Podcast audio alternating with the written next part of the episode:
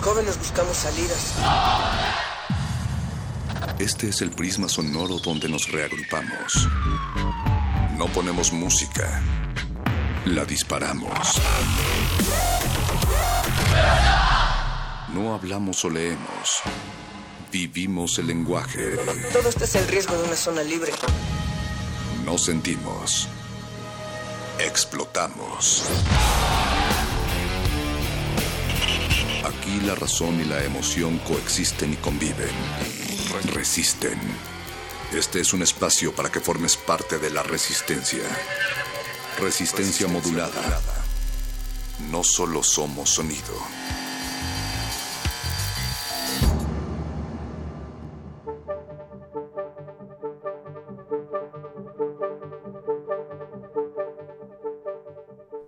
Noche hablada y tibia de tránsitos irregulares, de Mao a Fidel Castro, de los monopolios al Estado y el movimiento que echa andar los mundos, el fin de fines y el fin de los finados, parece no ser más que una burocracia política que suprime la crítica, y la burocracia lleva a la corrupción, y la corrupción lleva al mal tiempo, que es sinónimo de eh, pues la silla del águila de Krause, lo cual lleva también al miedo y ya saben que el miedo lleva a la ira, la ira lleva al odio, el odio lleva al sufrimiento y el sufrimiento al lado oscuro. Los mexicanos creíamos en México como en un cuerno de la abundancia y sobre él construimos nuestros siglos, pero hemos descubierto que todo eso se acaba, aunque esto apenas vaya comenzando.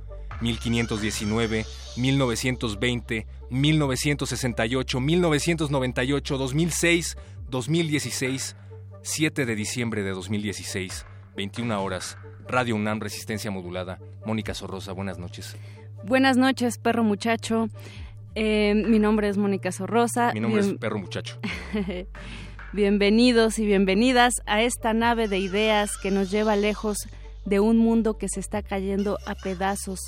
Todos y todas los que no tengan trabajo, los que no tengan escuela, los que no tengan lugar, pero sí ganas de romper las estructuras establecidas, tomen sus asientos y comuníquense con nosotros. Esto es Resistencia Modulada. Tenemos redes sociales, estamos en Twitter como R modulada y en Facebook como Resistencia Modulada. También tenemos eh, sitio web, estamos en www.resistenciamodulada.com, así que háblenos. los micrófonos son de ustedes. Recuerden que ustedes son Resistencia Modulada. Díganos, díganos si creen que estamos en un país que se cae a pedazos o si de plano ya estamos eh, surfeando en uno de esos pedazos y no nos hemos dado cuenta de que vamos a la deriva. Gracias a todos los que han confiado en esta honorable institución, el Partido Resistencia. Gracias a sus donativos, a Alba Martínez, que le ha dado continuidad a este proyecto. Gracias a Andrés Ramírez, el joven Manos de Consola. A Oscar El Voice en la producción. A Yeso en la asistencia de producción. Gracias a Rigo Mortis que ya llegó y está del otro lado del cristal, pero sobre todo gracias a ustedes que han estado del otro lado de la bocina resistiendo durante todo este año, que pues ya está casi a la deriva, ¿no? Casi a la deriva, pero todavía no, perro muchacho. Son las 21 con 9 minutos. El día de hoy tenemos letras, tenemos cultura pop y salvaje cumbia con el modernísimo, tenemos eh, play, disco también y nuestro tema semanal que estamos hablando del Día Internacional en contra de la corrupción. Esta noche Berenice Camacho alias la señora Berenjena y el doctor Rigo Mortis alias doctor Rigo Mortis vienen a platicar acerca de las estadísticas y problemáticas por las que pasamos porque estamos en el marco del Día Internacional contra la Corrupción. Hagan sus apuestas, tenemos el Dream Team de gobernadores corruptos, está por ahí Guillermo Padrés, está por ahí eh, Javier Duarte, Fausto Vallejo, Alonso Reyes, Rubén Moreira. Es como jugar a la lotería, pero no tan divertido. Casi, casi, casi divertido, pero al final como un mal chiste, perro muchacho. Ellos van a hablar... Eh, con el director del Departamento de Derecho de la Ibero sobre el Sistema Nacional Anticorrupción.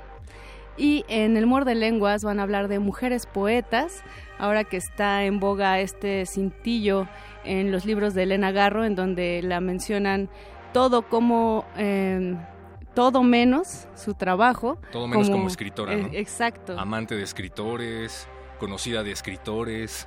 Esposa de escritores. Inspiración de escritores, pero bueno, justo por ello los mordelenguas nos tienen preparado un gran programa acerca de este tema. Eh, y también, eh, pues vivimos en una ciudad caótica, perro muchacho, vivimos en una ciudad que necesita un diseño, una estructura de movilidad. Por ello, eh, vamos a hablar con la directora de Arquine, que es un concurso sobre arquitectura. Todo esto y mucho más en resistencia modulada, así que quédense, no despeguen los oídos, que esto ya comenzó. También recuerden que mañana los esperamos aquí en Adolfo Prieto número 133 en la Colonia del Valle. Vamos a tener la última y nos vamos, el último concierto doble que dará paso a un nuevo principio. Se va a presentar Apache o Raspi. Él es, probablemente lo recuerden eh, por estar al frente de programas como Cultivo de Hercios, músico y compositor oriundo de la ciudad de Torreón. Dice él que trae una representación sonora de la sociedad en la que se desenvuelve, sonidos digeridos de su México querido, y como invitado especial, Fracaso Hippie, una banda originaria de Pátzcuaro, Michoacán, que radica en la ciudad de Morelia. La resistencia no se acaba hasta que todo termina. Recuerden Adolfo Prieto número 133, Colonia del Valle, entrada libre. Resistencia modulada. Arquine, revista de urbanismo, ciudad y arquitectura, trae para ti los mejores contenidos sobre la cultura arquitectónica contemporánea. Resistencia modulada y Arquine te dan las claves de esta urbe. Arquine.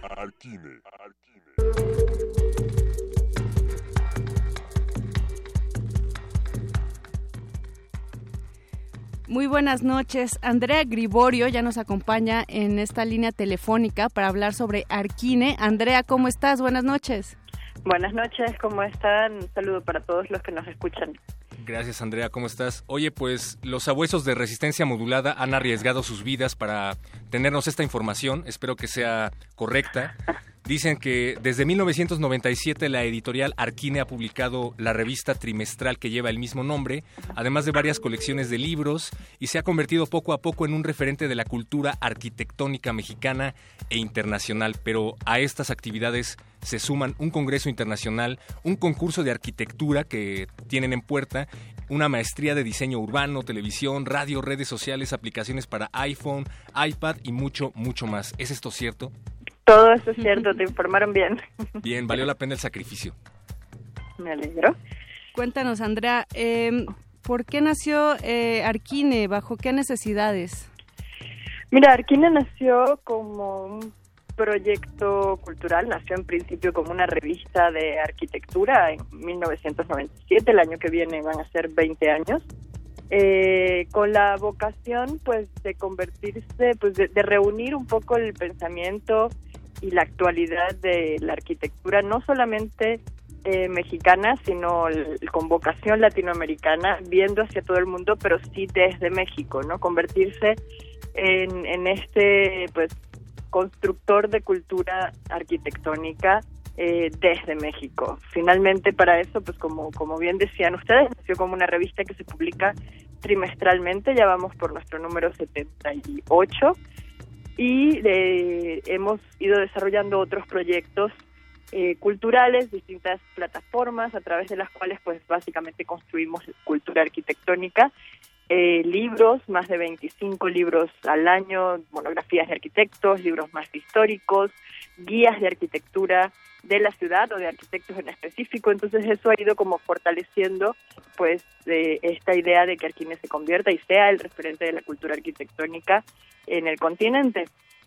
Mencionabas hace un ratito el concurso, esa quizás es una de nuestras iniciativas, primero de las de las primeras, después de la revista, digamos que con lo que se siguió, con lo que seguimos fue con un concurso internacional de arquitectura y segundo es de nuestras de nuestros proyectos más internacionales también, porque es un concurso abierto, anónimo, totalmente libre, pueden participar arquitectos, estudiantes de arquitectura, gente interesada o con alguna formación cercana a la arquitectura, al diseño, al, pues al arte, que, que tenga una idea, que tenga una idea que le interese pues llevar a cabo, que le interese proponer, poner sobre la mesa y, competir, competir sanamente para resolver un problema, para aportar a la ciudad, para, para detonar la reflexión alrededor de ciertos temas. Y eso es lo que busca este concurso. Andrea, además de este concurso número 19 de Arquine, eh, sabemos que van a tener una venta de libros. Cuéntanos eh, acerca de este evento.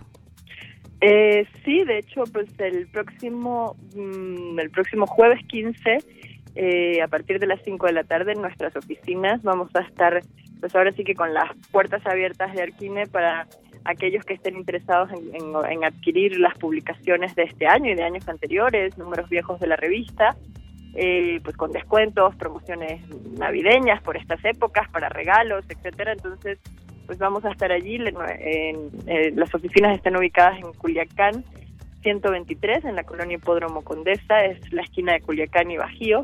Y pues los esperamos, y están pendientes de regalitos, pues siempre un libro es el mejor regalo que se puede dar y además si es un libro de arquitectura para alguien que esté interesado de o de arte, para alguien que esté interesado en estos temas, pues seguro va a quedar súper bien. Bien, regala un libro esta Navidad y siempre, durante todo el año. Así es. Eh, queremos saber más acerca de este concurso del que nos hablabas. Recuérdanos hasta cuándo se va a cerrar la convocatoria, Andrea, eh, quiénes pueden participar y en dónde pueden encontrar más información. Además, desde luego que eh, en la página van a encontrar también información acerca de la venta de libros. Sí, en el concurso la, convocatoria se cierra los primeros días de enero. Eh, es importante que pues se inscriban lo más pronto posible porque pues mientras más pronto se inscriban más tiempo tendrán para para pues para desarrollar una propuesta. La propuesta que estamos el digamos la convocatoria de lo que se trata es de desarrollar un pabellón una instalación que se va a colocar en la Alameda Central de del Centro Histórico de la Ciudad de México. Genial. Es quizás uno de los espacios más vivos, más activos, más complejos también, eh, donde cualquier arquitecto, diseñador, artista, etcétera, puede, puede actuar, puede participar y esta realmente es una gran oportunidad. Es un concurso, como ya dije, pues público, abierto, eh, anónimo, o sea, no, no, no hay ningún tipo de, de, de trampillas que se puedan hacer en ese sentido. Y, no hay corrupción. pues, no, Hablando de... No, exactamente. Entonces, lo, lo interesante es que se falla, digamos, el concurso, la, la fecha límite es hasta los primeros días de enero, porque se falla también en el mes de enero el, jurado, que es un jurado internacional de primer nivel. Tenemos a Andrew Makin de Sudáfrica, a Roxana Montiel de aquí de la Ciudad de México, a Luis Úrculo de Madrid como parte del jurado también, a Roberto Remes, el titular de la Autoridad del Espacio Público de la Ciudad de México, y eh, bueno, es un jurado de altísimo nivel, creo que se me escapa alguno, pero si entran a arquine.com me dan allí toda la información. Eh, pues lo interesante es eso, que para el mes de marzo tiene que estar construida esta pieza, este pabellón, este pabellón Mextrópoli, porque precisamente esta pieza va a ser el detonador, va a ser la pieza principal de todo el Festival de Arquitectura y Ciudad que hacemos cada año y pues que que nos invita a todos los ciudadanos, arquitectos interesados en la cultura a vivir esta ciudad y cualquier ciudad, a entender la ciudad, reflexionar en la ciudad y, y a, un poco entender los procesos de cómo construir esta ciudad en constante transformación, cómo hacerla mejor, no solo desde la, la responsabilidad que tienen las autoridades o los políticos, sino también desde nuestros deberes como ciudadanos o como expertos, como, como interesados, ¿no? Oye, Andrea, y ya para, eh, para que se animen a concursar, ¿nos puedes decir a qué pueden ser acreedores los ganadores de, de este concurso Arquine o es sorpresa? No, no, claro que se los podemos decir. Mira, el primer, el primer premio, pues lo más importante es que se construye la pieza, el pabellón ganador. Sí, claro. Eh, y pues ya eso es un gran logro. Eh, además de 100 mil pesos en efectivo, que no cae nada mal. Y otra cosa muy importante es que se publica no solamente el proyecto ganador en, un pequeño libro, en una publicación que hacemos nosotros desde la editorial, sino también todos los proyectos que el jurado selecciona como los, los más destacados. Esta publicación pues se distribuye en todo el país y también forma parte, acompaña a una exposición con estos proyectos más destacados que itinera a lo largo de todo el año en distintas escuelas de arquitectura o galerías o espacios de la República Mexicana pues un proyecto bastante ambicioso. Por favor, anímense a participar en un país en donde se llevan constantemente contratos y contratos turbios y debajo del agua. Este tipo de convocatorias hay que aprovecharlas, desde luego. Y pueden encontrar más información en www.arquine.com. Andrea Griborio, eh, muchísimas gracias por habernos compartido información esta noche acerca de Arquine y de sus proyectos. No, gracias a ustedes y pues inscríbanse todos los que nos escuchan. Yo, yo voy a inscribir mi proyecto. Buenísimo, lo esperamos. Voy a poner un busto de Oscar, el voice, el productor. Pues mira, igual y al jurado le, le late tu idea. bueno, pues muchas gracias, Andrea. Vale, hasta luego. Nosotros continuamos en Resistencia Modulada. Vamos a escuchar a todos tus muertos con esta canción que se llama Políticos y regresamos para hablar de nuestro tema semanal. Resistencia Modulada. modulada.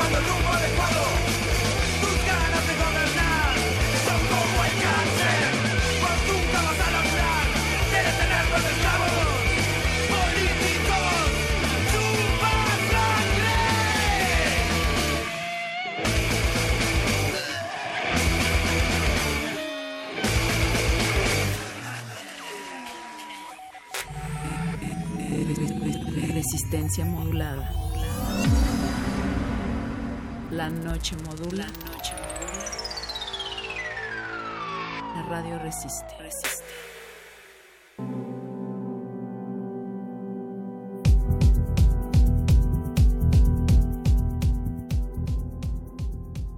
Acabamos de escuchar Todos tus muertos con la canción Políticos. Eh, y bueno, esto en contexto de nuestro tema semanal. Sí, qué fea y deprimente palabra, perro muchacho. En contexto de nuestro tema semanal, que es el Día Internacional en contra de la Corrupción, que es este viernes 9 de diciembre. Eh, ya nos acompaña aquí Janet de Luna. Ella es licenciada en Ciencia Política y Relaciones Internacionales por el CIDE y maestra en Políticas Públicas por la Universidad de Chicago cuenta con experiencia en oficinas de planeación estratégica del gobierno federal, incluyendo la Presidencia de la República y la Secretaría de Gobernación. Además, muy importante, es parte de la organización Mexicanos contra la Corrupción y la Impunidad. Janet, eh, de Luna, muchas gracias por acompañarnos esta noche en Resistencia Modulada. No, muchas gracias por invitarnos. Gracias, gracias por venir. Eh, justo decías algo bien padre fuera de los micrófonos. Dices, ¿cómo han soportado hablar toda una semana acerca de corrupción? Y a mí me vino a la cabeza más bien cómo hemos aguantado tanto tiempo los mexicanos con corrupción. Fíjate que a mí me pasa desde que iniciamos esta, este nuevo proyecto de Mexicanos contra la Corrupción, tiene apenas unos meses. Entonces llego a una reunión, una fiesta, lo que sea, y pues todo el mundo está de buen humor y de pronto cuando llegan y me preguntan, ¿y tú a qué te dedicas? Te juro que ya no quiero contestar porque así todo el mundo se empieza a poner de malas. Le digo, bueno, pues contra la corrupción, una organización que estamos luchando, no sé qué. Entonces todo el mundo te empieza a decir, sí, porque son, este, todos son iguales, los políticos en todos lados, ¿no? Entonces todo el mundo se empieza a enojar y te empieza a contar sus historias, se pone densa la fiesta y, oye, pero sí se va a poder porque esto ya no tiene solución, ¿no? Y entonces como que ya últimamente lo pienso, ¿no? A ver cuál es el momento adecuado para empezar a hablar de la corrupción. Pero efectivamente hay que hablarlo y hay que este, enfrentar el problema y hay que hacernos conscientes de, pues sí, de que está en todos lados, de que la solución está, es, o sea, va a ser poco a poco, pero no, no huirle, ¿no? Eh, que está en todos lados, pero que no necesariamente eso quiera decir que sea algo cultural, como alguien decía, ¿no? Sí, no, eh, bueno, digamos, cultural no quiere decir genético, ¿no? Exacto. Exacto. Este, cultural, si lo pensamos en, lo, es algo que hemos adoptado y son hábitos y, conductas que repetimos, pues bueno, de ahí se puede empezar a entender un poquito más, pero definitivamente no es que estemos condenados a que ya somos corruptos. Hay cura. Hay cura. Y a mí me parece muy, muy curioso, Janet, que en México hay instituciones que, que cuiden a las instituciones dedicadas a procurar la, de la democracia eh, que la democracia se cumpla, ¿no?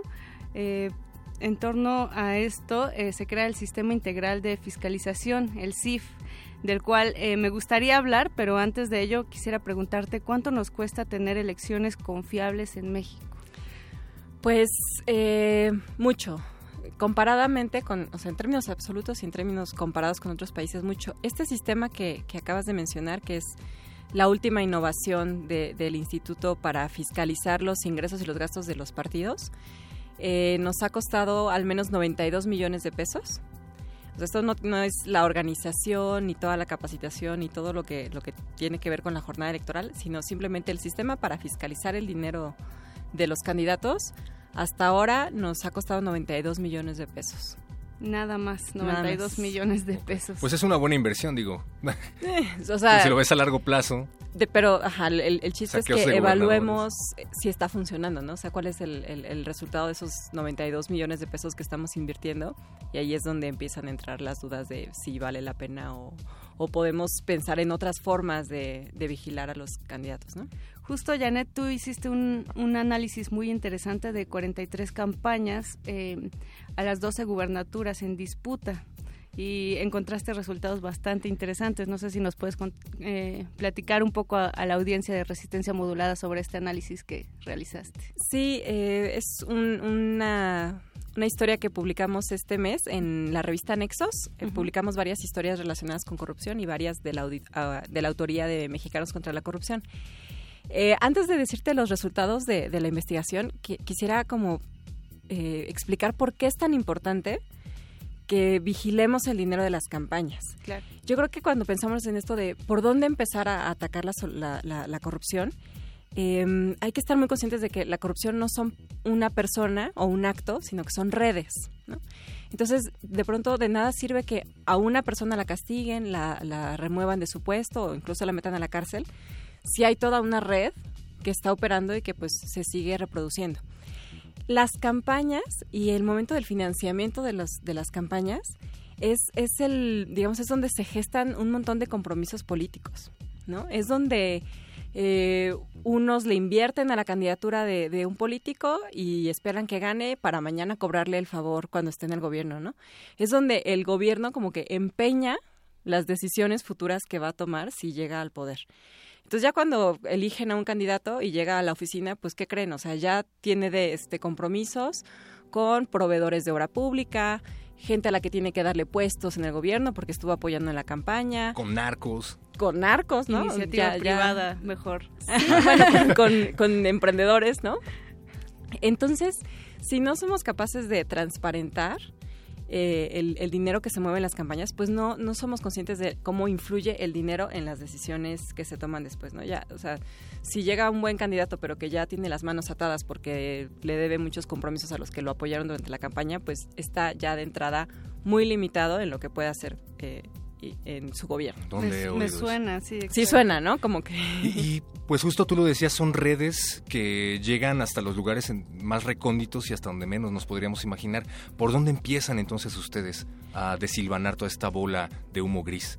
Pues mira, observamos las, las candidaturas eh, a gobernador de, durante de las campañas que hubo este año de los cuatro partidos principales, del PRI, PAN, PRD y Morena, ya sea que hayan ido solos o en alianza, para ver la calidad de la información que, que- que registraron en el sistema integral de, la- de fiscalización. O sea, en, en este sistema, los candidatos tenían que presentar reportes de ingresos y de gastos de sus campañas, al menos en tres cortes, ¿no? A lo mejor no, no diario, pero sí en tres cortes. Eh, un mes antes de la, de la elección, 82% de los candidatos no había registrado nada de información. Y un mes después salió el INE a decirnos que no, pues que siempre sí, que al final se pusieron las pilas y que 95% de los candidatos sí registraron información. Y bueno, con un discurso muy triunfalista de que ningún país este, como México, eh, los candidatos rinden cuentas de manera tan pormenorizada y no sé qué. Pero entonces ya cuando te metes a, a revisar la calidad de la información, ¿no? porque pues de reportes nos podemos llenar, pero la calidad de la información, vemos que las cifras no, no cuadran. Eh, y creo que lo más, eh, lo, que más nos deja este sabor de boca de que pues, la información no, no sirve de nada, es que si comparamos el tope de campañas eh, con lo que realmente gastaron los candidatos, vemos que hay una brecha enorme. O sea, por, por ponerte un ejemplo, eh, en Veracruz, ¿no? que fue una campaña muy competida, de acuerdo a lo que registraron en el, en el CIF, el candidato del PRI solamente gastó 68% de lo que se pudo haber gastado. El del PAN y PRD solamente el 45% y Morena solamente gastó el 7%. O sea, solo gastaron unos cuantos millones de pesos en, en la elección. Cuando en realidad sabemos, y hay estudios que demuestran que casi todos los candidatos se pasan del tope, ¿no? Y que hay muchísimo más dinero este, del que se reporta a las autoridades oficiales. Entonces, pues no podemos creer, eh, por ejemplo, que el candidato del PAN en Tamaulipas haya ganado con solo 10 millones de pesos. O sea, una campaña gobernador no cuesta 10 millones de pesos. Y eso fue lo que, lo que eh, Cabeza de Vaca reportó al INE. Entonces, pues si nos van a contar nada más la parte de historia la, de la historia que, que, les conviene o que tienen bien documentada, pues, pues no nos sirve de nada, ¿no?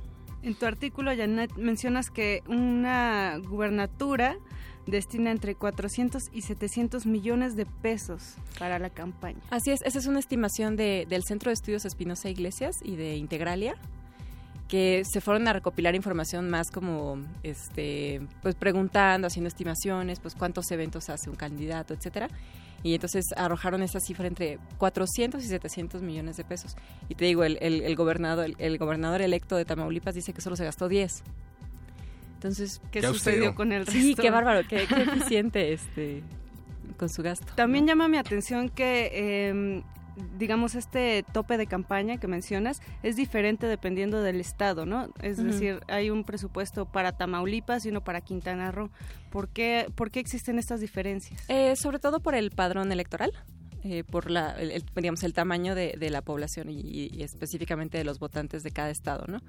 Eh, entonces, obviamente no es lo mismo hacer campaña en Aguascalientes que, que en Chihuahua. Ah, okay. eh, entonces, esa es, esa es la diferencia, pero en general, o sea, si lo vemos ya en términos este, de porcentaje, como para estandarizar, andan, eh, los reportes andan en un 30% de, del gasto reportado con respecto al tope permitido. Entonces, digamos que pudiera haber dos posibles explicaciones a esta, a esta brecha. Una pudiera ser que los topes son excesivos, ¿no? O sea, que les estamos dando chance de gastar mucho dinero cuando en realidad no lo necesitan, uh -huh. que pues está difícil de creer. Y la otra es la que ya mencioné, ¿no? Que nada más nos están reportando una pequeña parte de lo que realmente, eh, el dinero que realmente se mueve en las campañas. Ahora también resulta interesante eh, que este sistema integral de fis fiscalización le pide por primera vez información a Facebook, ¿no? Sí. Y que, yo, que sí, perdón, ¿no? haciendo un paréntesis, antes pues eh, todo se destinaba o supuestamente se destina a esta cuestión publicitaria en paredes, en bardas, este cuestión gráfica en postes de luz, pero ahora sabemos que los anuncios en Facebook cuentan y cuentan mucho. Y cuentan mucho. sí, bueno, y, y, eso me regresa a, a una de las eh, preguntas que planteé al principio, o sea, tal vez necesitamos pensar en nuevas formas de fiscalizar el dinero de los de los políticos porque las campañas de hoy son muy diferentes a las que a las que se hacían hace 10 años, ¿no? Los gastos en los que incurre un candidato son muy diferentes, por ejemplo, estos de redes sociales.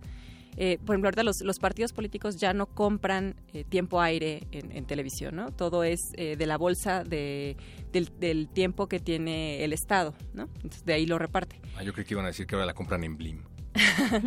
este, y pero ahora se vuelve muy importante que se puedan anunciar en estas redes.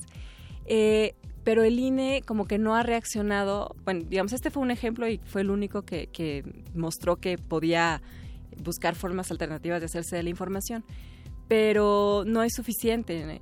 yo creo que ahorita con, con todo lo que los ciudadanos pueden reportar a través de sus celulares, este, te pueden decir dónde hay bardas publicitarias de un candidato, dónde hubo un evento, qué tipo de, utilitarios están repartiendo, pues yo creo que todos podríamos ayudar a vigilar la elección de una forma más barata y más en tiempo real este que la que puede tener el, el, IFE que pues nomás le manda a los candidatos un sistema y ya pues ahí súbeme tus gastos, ¿no? Entonces sí, lo de Facebook fue muy interesante y, Facebook pues no tenía ninguna restricción y dijo, sí, aquí está toda la información, ¿no? Y permitió detectar un gasto muy importante. Pero yo creo que, o sea, cada vez va a ser más la necesidad de, hacerse de información de otras formas. Ahora, Janet, este sistema de fiscalización, em, ¿qué pregunta se debe hacer para realmente pues ser efectivo, ¿no? Para cumplir sus funciones, para que eh, pues todos empecemos a confiar un poco en las instituciones que cuidan de la democracia, que cuidan eh, pues que no haya corrupción. Eh, ¿Qué se debe preguntar para que ejerza sus funciones correctamente?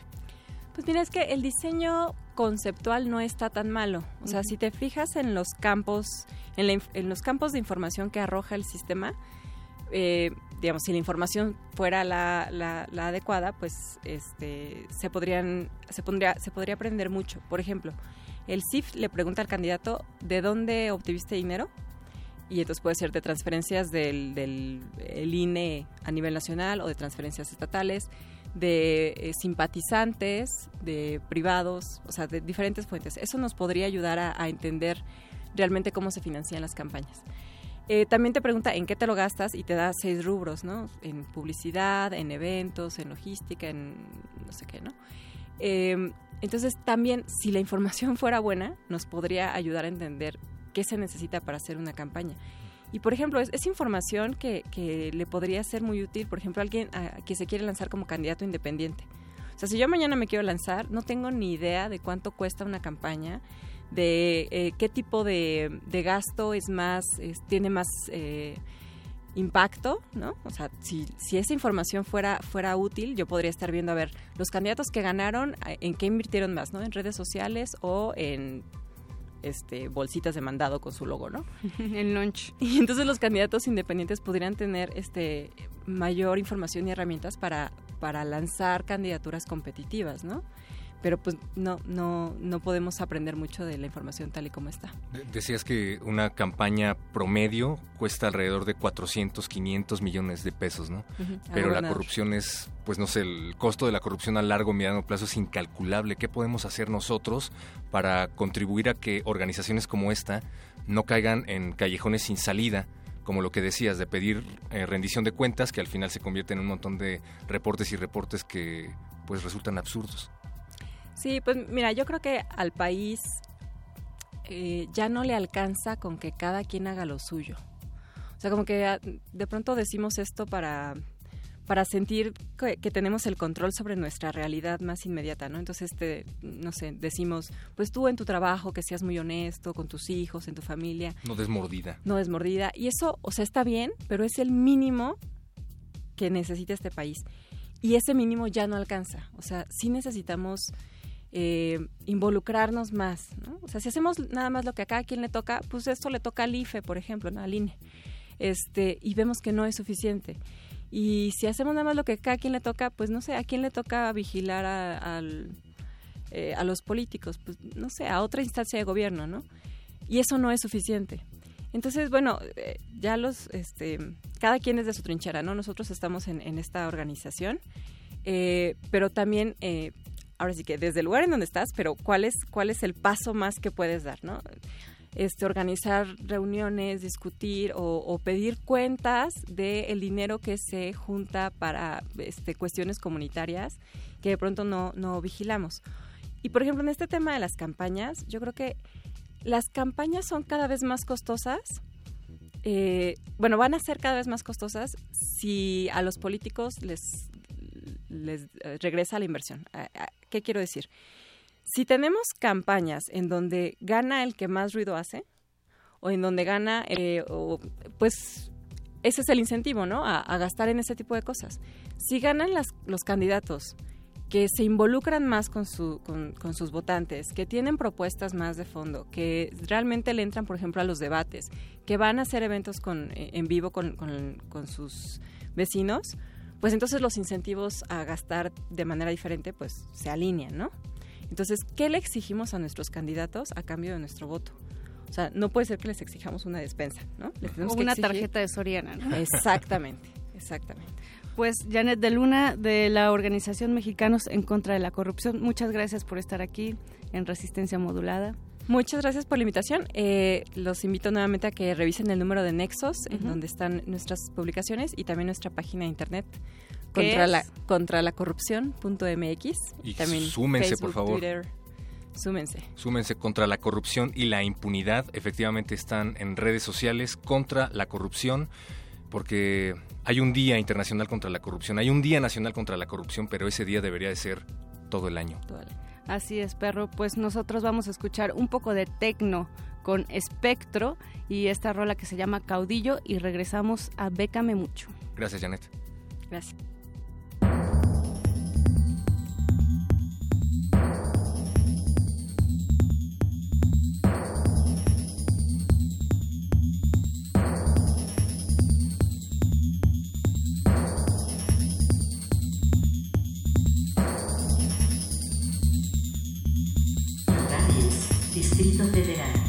Sexenio 3242, lugar 9, Estado, Tamaulipas. Total sexenio 3280, lugar 8, Estado, Durango. Total sexenio 3480, lugar 7, Estado, Jalisco. Total sexenio 4069, lugar 6, Estado, Nuevo León.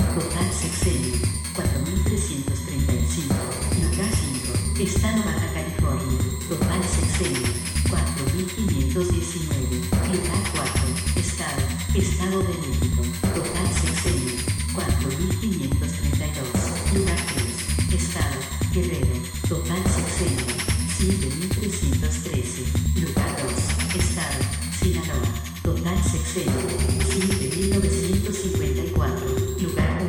Estado. Chihuahua. Total sexenio 16.467. Ejecuciones del sexenio de Felipe Calderón. Total, 83.191.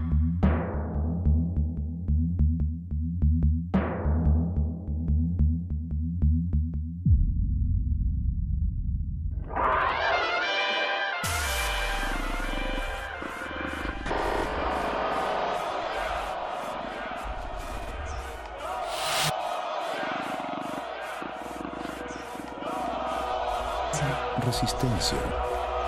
Resistencia.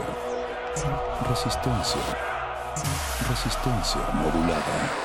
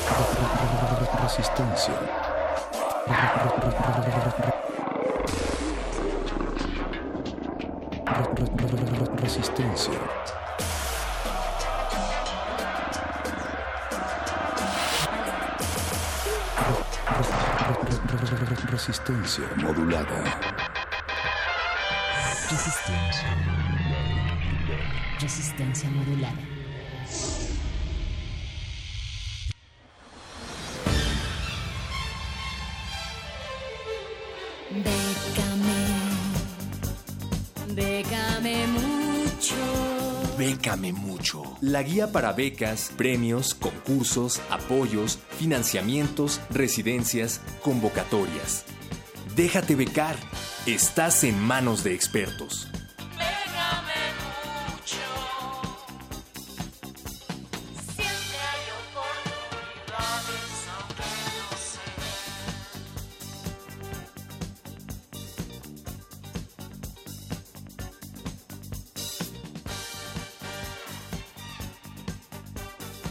¿Estás harto de ser el reír de todos porque no te han dado una beca? Sí. ¿Porque no has sido capaz de estudiar una maestría en el extranjero? Sí.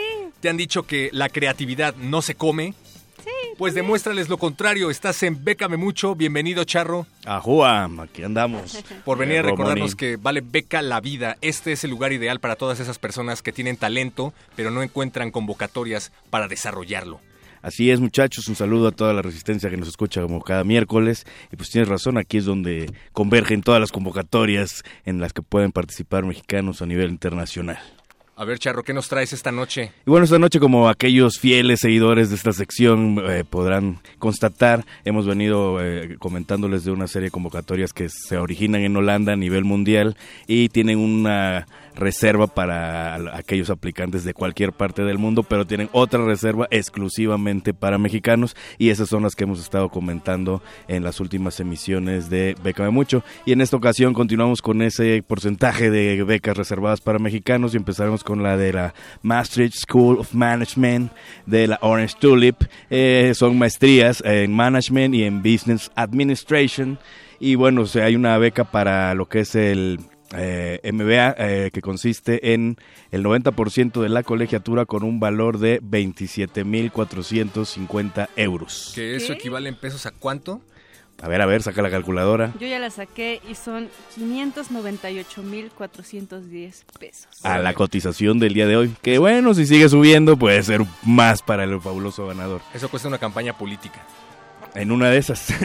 y hay otra beca que consiste en un descuento del 70% de la colegiatura con un valor de 21.350 euros. Que a la cotización del día de hoy, Moni, es... 465.430 pesos. Wow, ¿qué haríamos sin Timon? es tu calculadora. Sí, aquí Y bueno, para la maestría en management hay una beca que consiste en un descuento del 90% de la colegiatura con un valor de 13.950 euros. Que es 304.110 pesos. Y otra beca que consiste en un descuento del 70% de la colegiatura con un valor de 10.850 euros. O sea, 236.530 pesos. Wow, esto para irse a estudiar a dónde, mi querido Charro? a la Universidad de Maastricht School of Management, que está en Holanda. Ya los interesados en estudiar una maestría en Business Administration or Management ya verán exactamente en qué parte de Holanda está, porque bueno, recordemos que son las universidades, no están solamente en Ámsterdam. Holanda es más allá de Ámsterdam, muchachos. Entonces hay diferentes ciudades donde están ubicadas todas estas universidades que ofrecen estas eh, convocatorias para el Orange Tulip México. La siguiente opción que tenemos es del Maastricht University, pero enfocado a programas de maestría de tres facultades, que son la Facultad de Artes y Ciencias Sociales, la Facultad de Derecho y la Facultad de Psicología y Neurociencias. En esta ocasión, eh, la beca de la Facultad de Artes y Ciencias Sociales consiste en un descuento a la colegiatura con un valor de 13 mil euros. Esto es 283.400 pesos. Y la beca de las otras dos facultades consisten en un descuento a la colegiatura del 50%, lo que les cueste, les cuesta la mitad a Pero, aquellos que ganen. pero hay más en Orange Tulip, Charro. Así es, este Orange Tulip se aborazó y hemos tenido ya varias sesiones de beca mucho y no acabamos con ellas. Y eh, la sesión de hoy la acabamos con la de Breda University of Applied Science. Porque hay becas para licenciaturas en logística, gestión de ocio y turismo, urbanismo, medios y juegos, facilidades y hotelería. Estos programas de estudio contemplan nueve diferentes programas de licenciatura en computación, turismo, logística y urbanismo. Y la beca consiste en un descuento a la colegiatura con un valor de 3 mil euros para el primer año. O sea, 65 65.400 pesos. Y para los otros dos años que dura esta, esta licenciatura es de 1.500 euros cada año. O sea, 32.700 pesos. Wow. Si usted no tenía calculadora a la mano, lápiz o papel, no se preocupe porque como siempre, todas estas convocatorias y muchas otras más las puede encontrar en las redes de Iguanavid, en Facebook, Twitter, Iguanavid con el hashtag Beca de Mucho y en las redes sociales oficiales de Resistencia Modulada, muchachos. Resistencia Modulada en Facebook, R Modulada en Twitter. Recuerden, este no es un espacio pagado por la Embajada de Holanda, ni mucho menos. El charro lo hace de corazón, como todos los miércoles.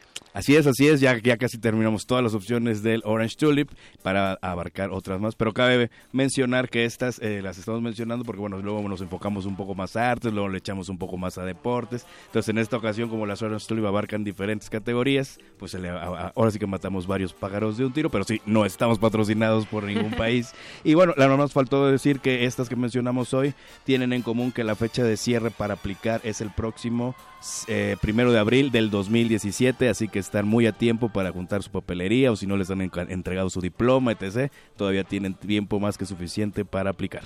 Esto nada más es una probada. Hay más de donde vino todo esto. No se olviden de entrar a las redes de Iguanabit. Eh, Iguanabit en Twitter y Facebook y con el hashtag Beca de Mucho. Y ahí los puede asesorar directamente el charro para cualquier beca o convocatoria que busquen eh, introducir. Así es, todo por un bolobán de Jaiba. pues muchas gracias, Charro, por acompañarnos en esta cabina. Nosotros los dejamos con el modernísimo. Ya está por allá el doctor Rigo Mortis y la señora Berenjena. Quédense hasta las 12 de la noche con resistencia modulada. Resistencia modulada. La noche modula. La radio resiste. resiste. Hemos alcanzado el horizonte. Después de varias noches de risas, llantos, cantos y aplausos, ha llegado el momento de poner final. Este jueves 8 de diciembre estás invitado a la sala Julián Carrillo para presenciar el concierto de cultivo de ejercios a las 21 horas. Contaremos con los actos musicales de Fracaso Hippie desde Michoacán y Apache Orraspi y sus malviajes. La entrada es libre para todas edades y tamaños. Gracias por escuchar. Radio UNAM y el Fondo Internacional para la Promoción de la Cultura de la UNESCO invitan. El modernísimo.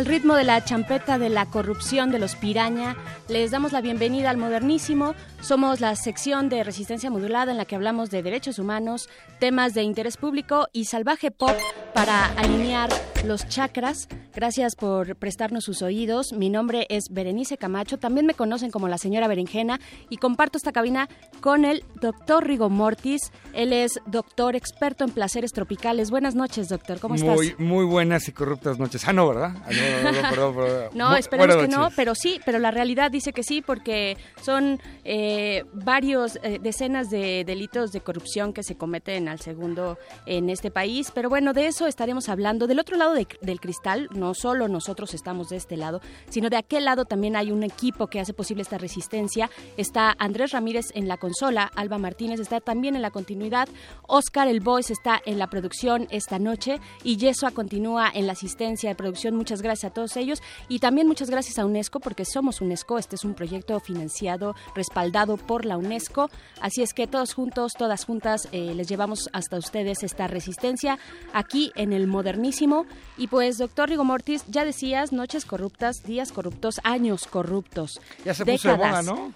Sí, ya, ya es, ya es, ya, ya se llegó para quedarse la corrupción. Eh, durante esta semana en Resistencia Modulada ha sido el tema, el tema es una semana contra la corrupción que hemos estado aquí armando para todos ustedes, porque el próximo 9 eh, de diciembre es el Día Internacional en contra de la corrupción y pues distintos, eh, distintas personas que están dedicadas al tema de la corrupción, de la transparencia han estado en esta, en, en esta cabina durante esta semana. Y pues también aquí en el Modernísimo eh, estaremos hablando de eso más adelante porque nos acompañará José Luis Caballero, que es integrante de la comisión que ha de seleccionar a los ciudadanos que se integrarán al Sistema Nacional Anticorrupción.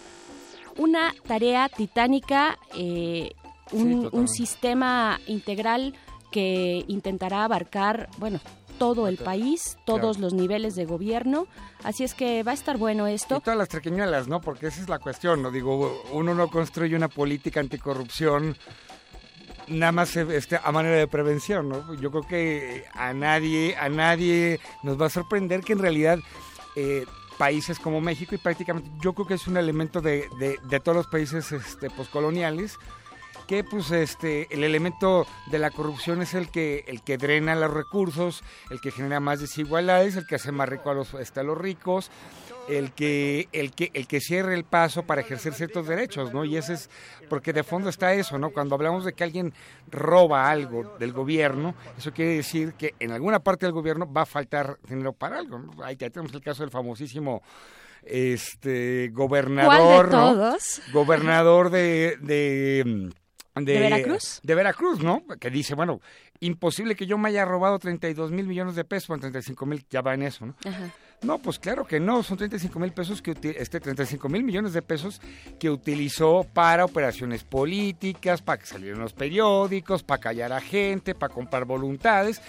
Y por ahí se compró uno que otro ranchito también, ¿no? Digo, es obvio que tampoco se va a robar todo para este para él solo, ¿no? Porque es parte del sistema, o sea. Claro, es, es parte del sistema. Decía, eh, ya lo escucharemos más adelante al presidente Peña Nieto, reluciente presidente que tenemos, eh, flamante él, que la corrupción es cultural, pero muchos dicen, no, la corrupción es, eh, es sistémica, es parte de un sistema. No podemos avanzar en este, en, vaya, tener una vida digna en este país si no le entramos a la corrupción, básicamente. Pero, que son estas falacias, ¿no? De, igual, ¿no? De México, para que México cambie, el México está en uno, está, está dentro de cada uno. No, no es cierto. Hay, hay estructuras y hay, y hay, y hay cuestiones que impiden que haya ciertos cambios, ¿no? O sea, el hecho de que, por ejemplo, a mí me llama mucho la atención que ah, por ahí anda un libro de, de, la hija de un afamado periodista, María Scherer, este, que se llama El pequeño periodista que llevamos dentro, ¿no? Sí.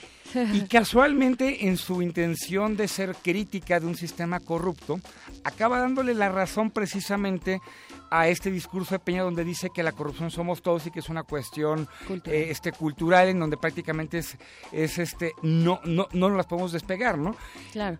Pues, doctor Rigo Mortis, también queremos escuchar a nuestros radioescuchas eh, leerlos en nuestras redes. Estamos en Twitter, arroba R modulada y arroba el modernísimo, para que nos digan ustedes qué opinan de este tema, que nos compartan también, estaba yo haciendo como memoria de las frases terribles eh, que acompañan a, nuestro país, como político pobre es un pobre político, eh, gobernadores que se sirven ataco abierto. en la plenitud de su pinche poder, dirían por, ahí los, gobernantes también de Veracruz. Así es, el que no tranza no avanza también. Así es que compártanos ustedes eh, pues sus opiniones y sus frases acerca de la corrupción, porque definitivamente es un tema que tenemos todos que hacer frente. Y pues nos vamos a ir con música como siempre. Esto es un clásico, un clásico de The Clash. La canción se llama I Fought the Law porque la justicia y la ley es parte del problema. Cuando no se aplica se genera corrupción. Entonces vamos y venimos aquí a este modernísimo.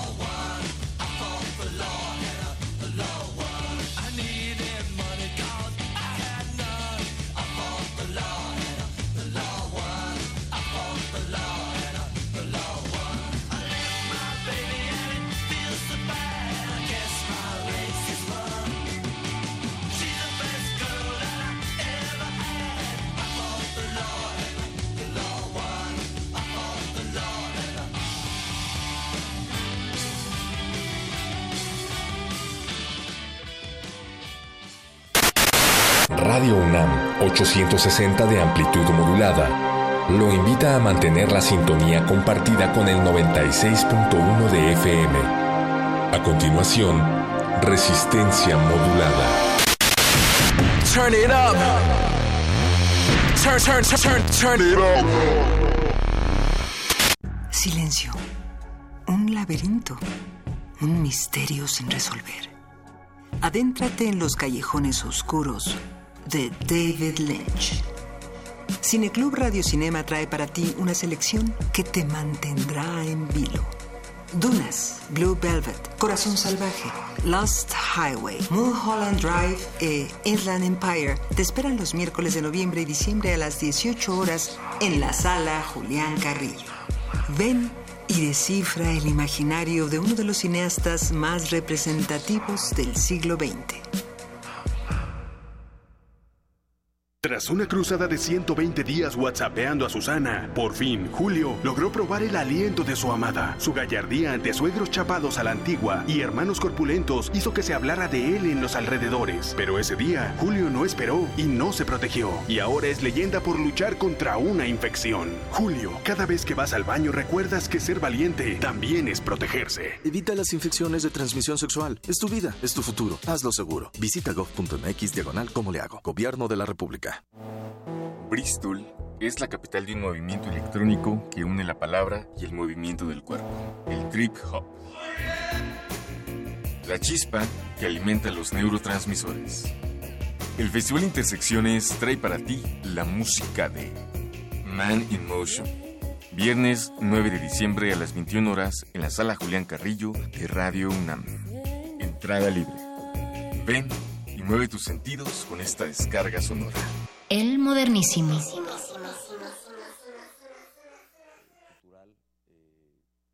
lamentablemente que, ha provocado corrupción en, todos los ámbitos y órdenes, ¿eh? tanto privado como público. No es un tema exclusivo del orden público. Y se alimenta de ambos lados. Y ha sido así, tú has señalado a un responsable, a un partido político, que es justamente el que yo represento.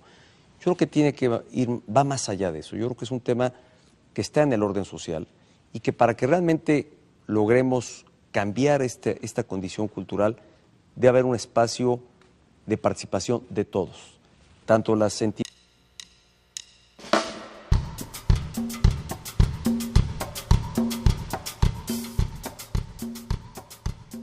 Esto es y sigue siendo el modernísimo en resistencia modulada.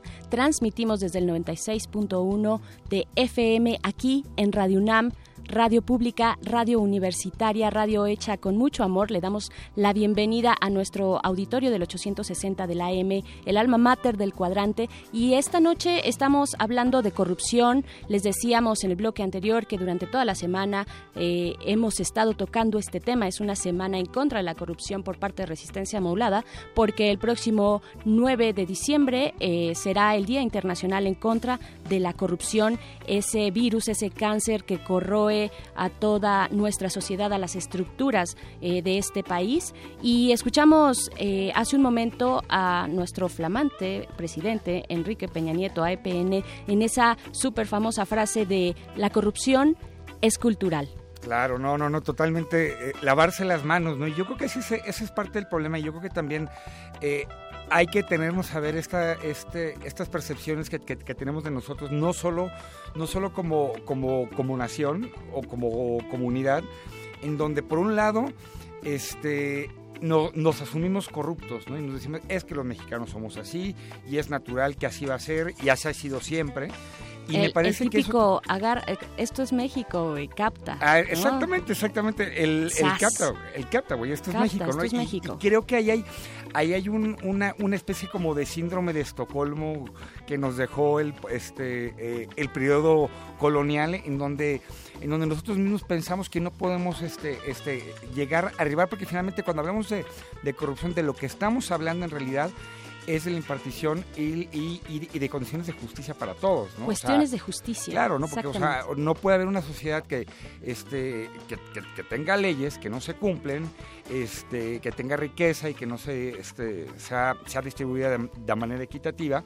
Entonces, no es justa porque es corrupta, ¿no? Entonces, ahí, hay, ahí hay un círculo vicioso que me, que me, que me parece una trampa discursiva que le, pues que le ha funcionado, ¿no? Porque inclusive por ahí anda, ahí anda promocionando hace poquito su, este, su gobierno andaba promocionando los grandes avances, ¿no? De lo que nos van a venir a hablar ahorita, ¿no? Exactamente, porque ya tenemos en la línea, a mí me da muchísimo gusto tener este enlace telefónico, ya tenemos al doctor José Luis Caballero, él es académico e investigador y también eh, coordina, coordina, es director del Departamento de Derecho de la Universidad Iberoamericana, a quienes les mandamos un abrazo a la UIA, a la Ibero. Mi alma mater, ¿eh? Tu alma mater, doctor Rigo Mortis, exactamente. Eh, el doctor José Luis Caballero, pues con una trayectoria notable eh, en el entendimiento de los derechos humanos, del derecho constitucional y también forma parte del comité que ha de seleccionar a la parte ciudadana, a la comisión ciudadana que se integrará al Sistema Nacional Anticorrupción. José Luis Caballero, muy buenas noches y muchas gracias por esta comunicación. No, al contrario, Berenice Rigo, es un placer estar aquí con ustedes. Muchas gracias por el espacio. Muchísimas gracias a ti porque sabemos que traes una agenda ocupadísima, como si no fuera poco. También eres el vocero de este comité de selección. Este, que además hay que decirlo todos ustedes, el grupo que integra este comité lo hacen de manera honoraria, no reciben ningún tipo de, percepción por, por esto, lo cual todavía más se agradece y genera confianza, así es que te agradezco eh, de manera doble esta, esta participación. Y pues eh, primero preguntarte, José Luis Caballero, eh, a dos meses de que se haya formado, de que se haya dado ya la noticia de este comité del cual formas parte tú, pues cuáles son estos primeros comentarios que podrías dar a dos meses de, de este comité. Sí, mira, bueno, pues efectivamente ya vamos para dos meses y lo que hicimos fue implementar pues la ruta para la designación de las cinco personas que van a estar a cargo del Comité de Participación Ciudadana del Sistema Nacional Anticorrupción.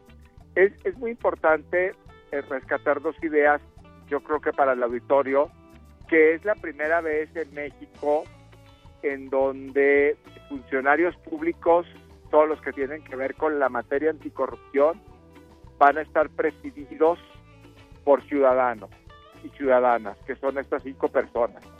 Y es la primera vez que además otros ciudadanos y ciudadanas, que somos nosotros, van a nombrar a estas cinco personas. Es una cosa que así, digamos, abre una perspectiva muy interesante de empoderamiento ciudadano que así lo quiso la Constitución, una reforma de 2015. Y, y bueno, por eso hay que, hay que estar pues muy atentas y atentos a esto. Y a los dos meses lo que hicimos fue establecer los criterios para la convocatoria a participar en este proceso de designación.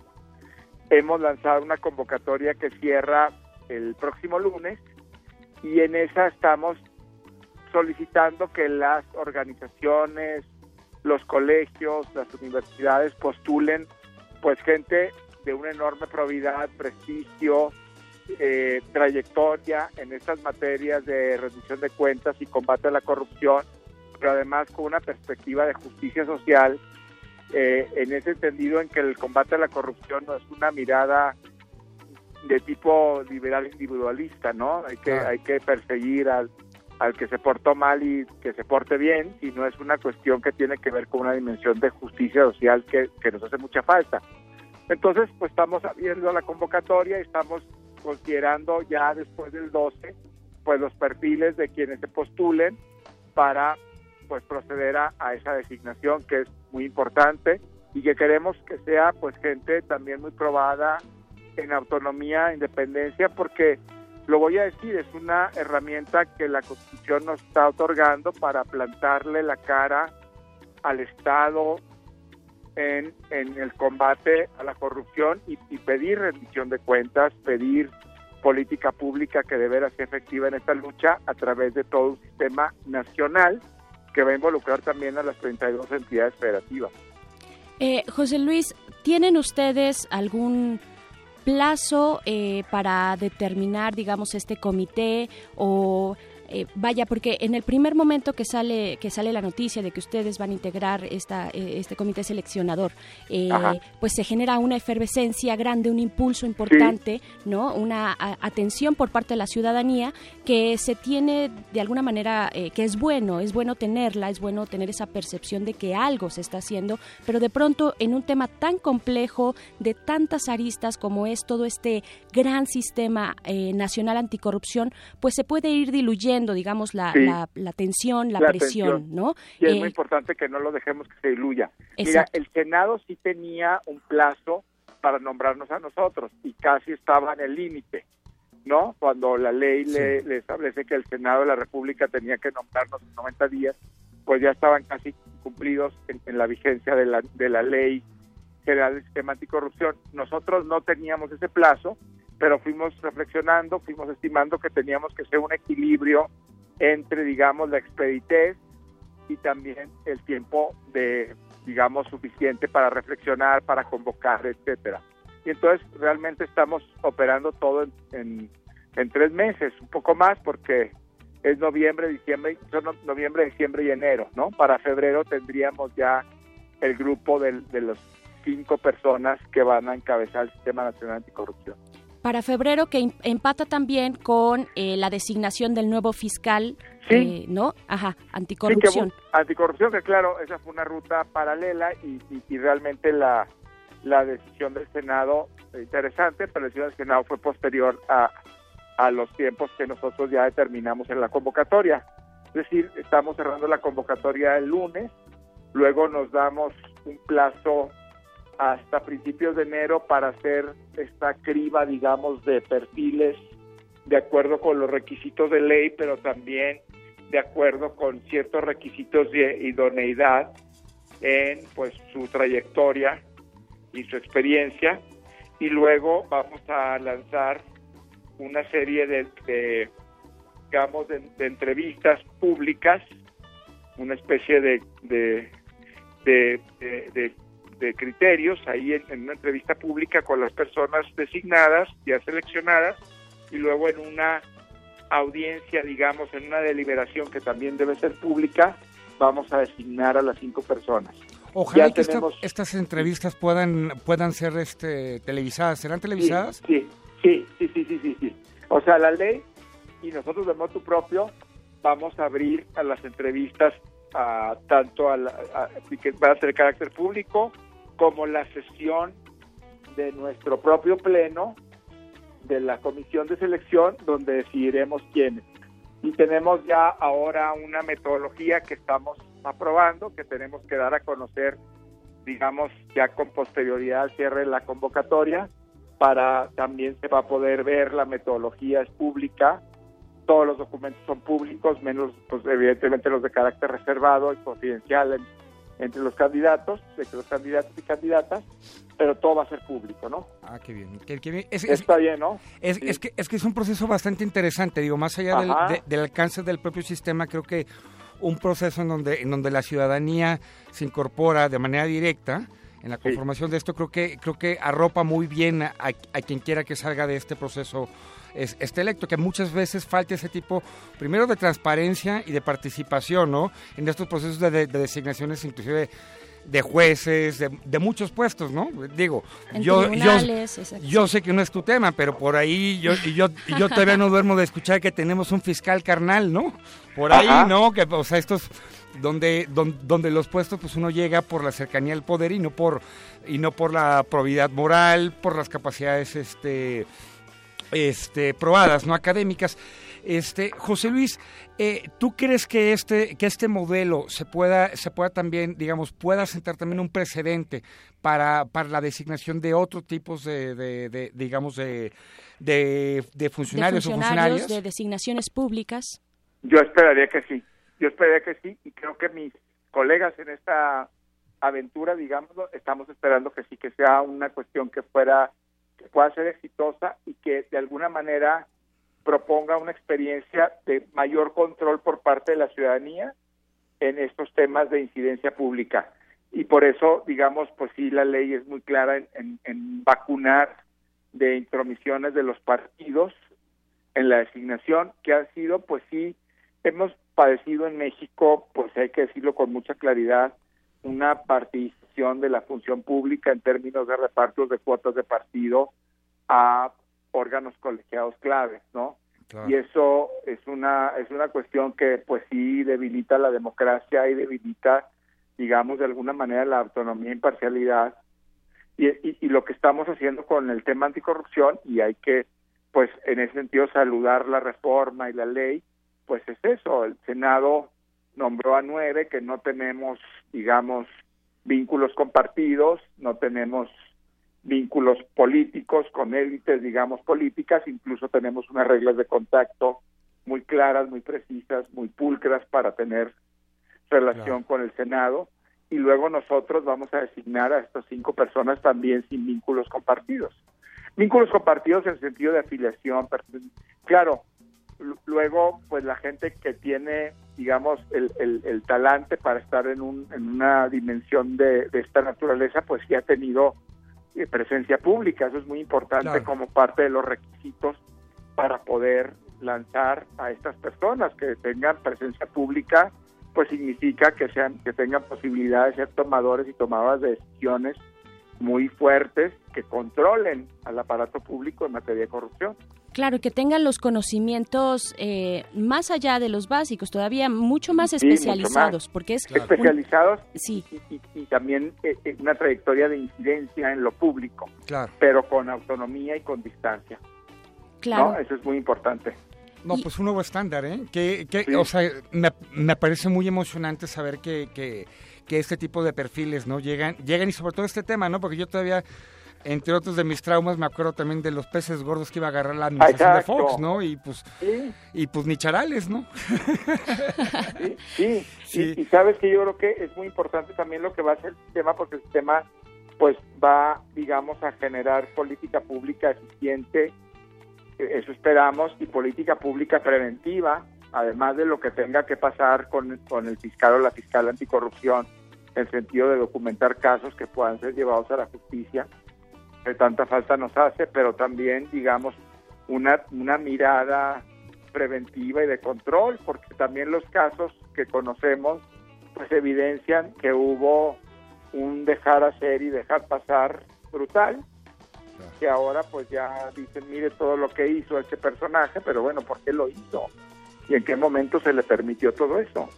Claro, y hay, por supuesto, y ahí la figura del fiscal anticorrupción pues es de vital importancia porque es el componente penal de este sistema nacional anticorrupción que bueno estará eh, en la parte de la de la PGR como en la unidad de servidores públicos, ¿no? De la de la PGR y por lo tanto la importancia del perfil de la autonomía que pueda llegar a tener este fiscal anticorrupción, ¿no?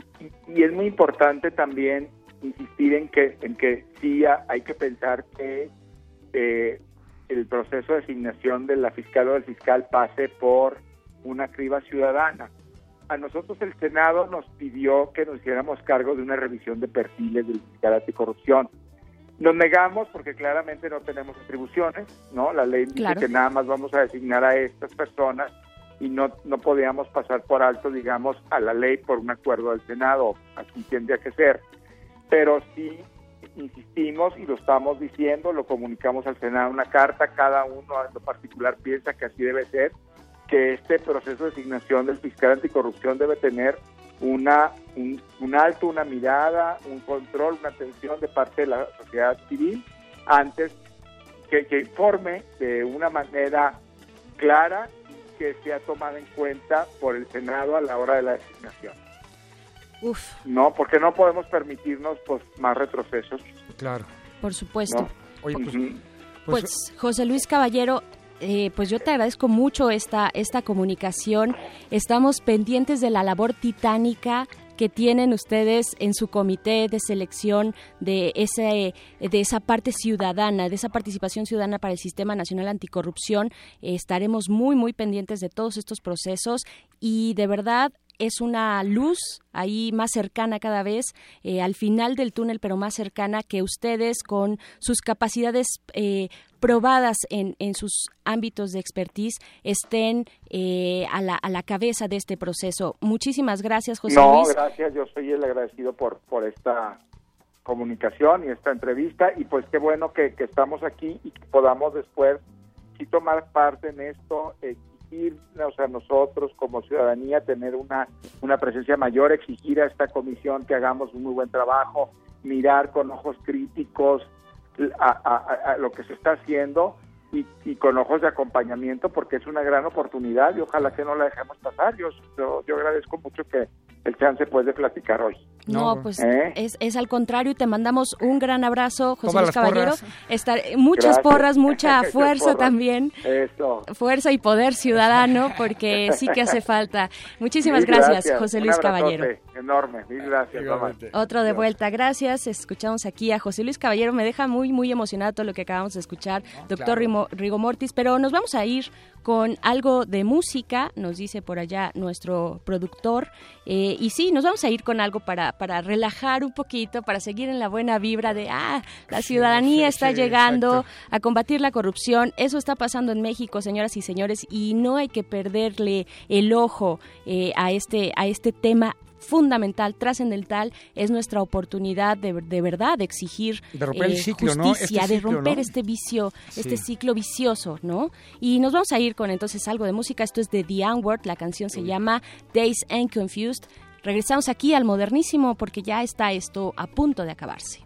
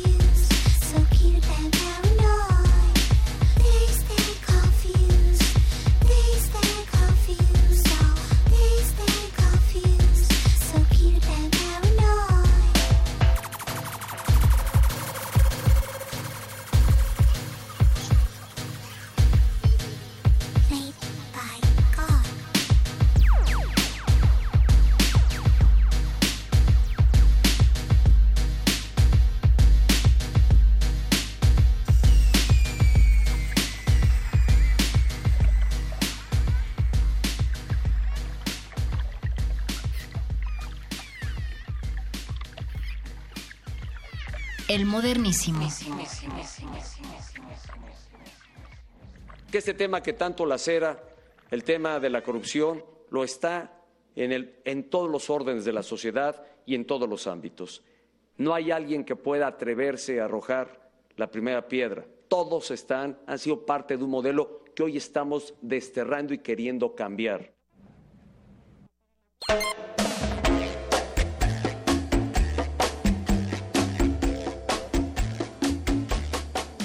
Ya regresamos aquí a este modernísimo. Nos dice eh, por acá nuestro querido Juan Calaveras, a quien le mandamos un abrazo, un saludo radiofónico.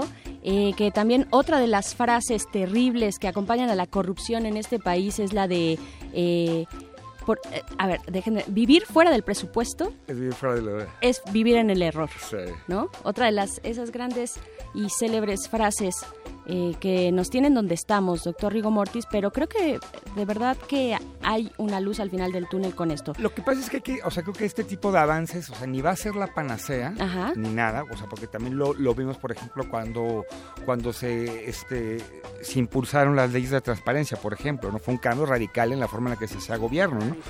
Que fue perfecta, no, no fue perfecta, ¿no? Pero que, que gracias también a que, a que distintos grupos, desde la academia, desde la sociedad civil, se involucraron, pues ahí hay, o sea, digamos, fue una oportunidad que por lo menos no fue desperdiciada, ¿no? Yo, yo creo que aquí, aquí hay una cosa clara, o sea, el sistema este, nacional anticorrupción no fue creado, yo no creo, y la verdad yo dudo muchísimo que lo hayan creado precisamente este, con intenciones de, de, digamos, transformar el país. La creo porque es una exigencia que está ahí y que ya era prácticamente innegable después de, de Casas Blancas, que luego no había problema y que sí, que si pagaban... Duartes, de- eh, de Duartes, que si hacían presas este, ilegales en sus ranchos, etcétera. O sea, todo eso que, que antes, por lo menos, este eh, lo suponíamos ¿no? y que de repente está tan tan tan a flor de piel y que lo podemos ver en todos los noticieros que bueno era lógico de que iba a haber una respuesta no ahora de creo que, que no depende de del gobierno en este momento el que llegue a buen término esto, ¿no? Y creo que ahí es donde es donde hay que madurar un poco y saber tomar estas oportunidades como ciudadanos y, y ciudadanas y decir, ok, bueno, ¿quieres hablar de corrupción? Pues vale, la, vamos a entrar y no vamos a dejar que esto se convierta tampoco en una en una vacilada, ¿no? Porque pues, eh, digo, vuelvo vuelvo vuelvo al ejemplo de la de la transparencia, o sea, tenía, este, aquí en México somos expertos en tener muy buenas leyes y, y diseños institucionales y bla bla bla. robustísimo para la democracia y, y gran exacto, y el gran reto está en cómo, en cómo se implementa y cómo, y cómo se aplica esta ley. Y yo creo que ahí, o sea, es donde está el verdadero reto, que si el gobierno se va a la OCDE, ahí este grupo, club de, de- países ricos, a presumir los grandes avances que ha tenido porque tenemos un nuevo sistema anticorrupción, pues que vaya y que lo haga, ¿no? Si él cree que va, que, que va a ser un logro político, pues que vaya y que lo piense. Lo que sí es un hecho es que depende de nosotros si, si queremos que sea una vacilada o que vaya en serio, ¿no? Y precisamente, pues como dice este José Luis Caballero, ¿no? Empecemos por, si ya sabemos qué es lo que queremos combatir, qué es la corrupción, veamos, y ya tenemos el cómo, que es una ley, ahora vamos a ver con quiénes lo vamos a hacer, ¿no? Y entonces creo que hay que cumplir la receta completa.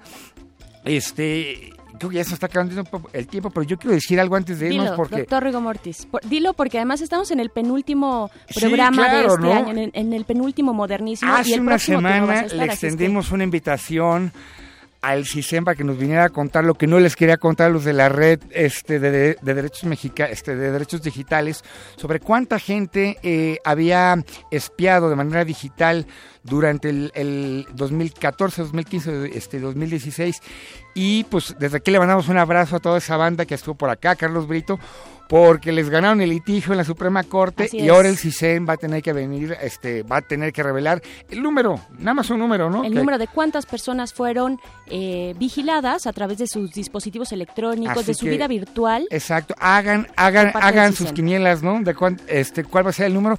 Y obviamente aquí esto, estos micrófonos están abiertos. Por supuesto. Este, para, para quien quiera que quiera venir del CISEN a revelar el número o cualquier otro tipo de información, este es un lugar Claro. abierto. Además, digo, vamos, el CISEN es una, es una institución de larga trayectoria y de cercanía mucho con la comunidad este, universitaria. Siempre ha estado muy cerca Muy de la comunidad, muy al pendiente, sí, del, de lo que, de- del conocimiento de las opiniones políticas que aquí se generan. Entonces, pues Además hay derecho de réplica, así es que vengan, ahí está la oportunidad. vengan. Doctor Rigo Mortis, se nos acabó este modernísimo. A continuación viene el muerde lenguas. Les agradecemos a ustedes por habernos acompañado y también del otro lado del cristal a todos los que hacen posible esta resistencia modulada.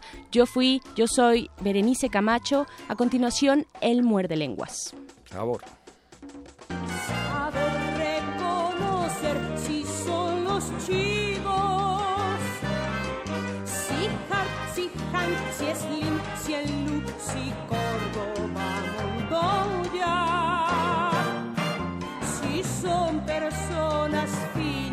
Rosalina.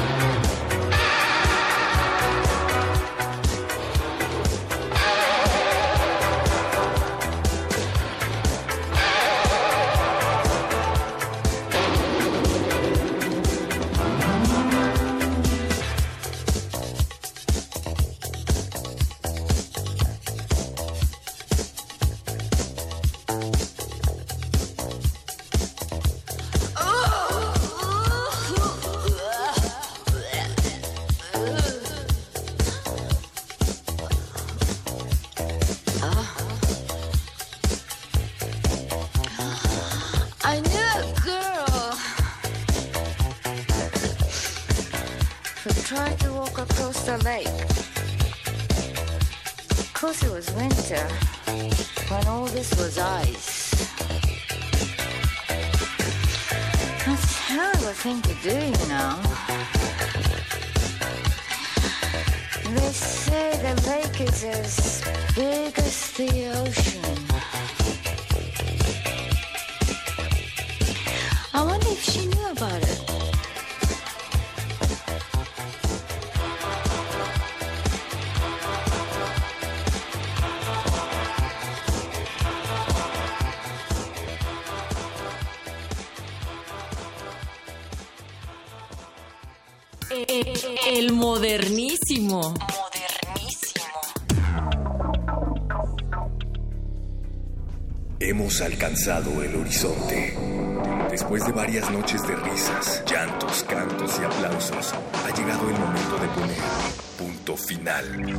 Este jueves 8 de diciembre estás invitado a la sala Julián Carrillo para presenciar el concierto de cultivo de Hercios a las 21 horas. Contaremos con los actos musicales de Fracaso Hippie desde Michoacán y Apache Orraspi y sus malviajes. La entrada es libre para todas edades y tamaños. Gracias por escuchar. Radio UNAM y el Fondo Internacional para la Promoción de la Cultura de la UNESCO invitan.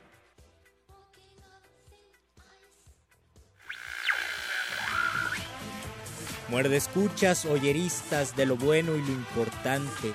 Sintonicen el cuadrante, mantengan sus lenguas listas.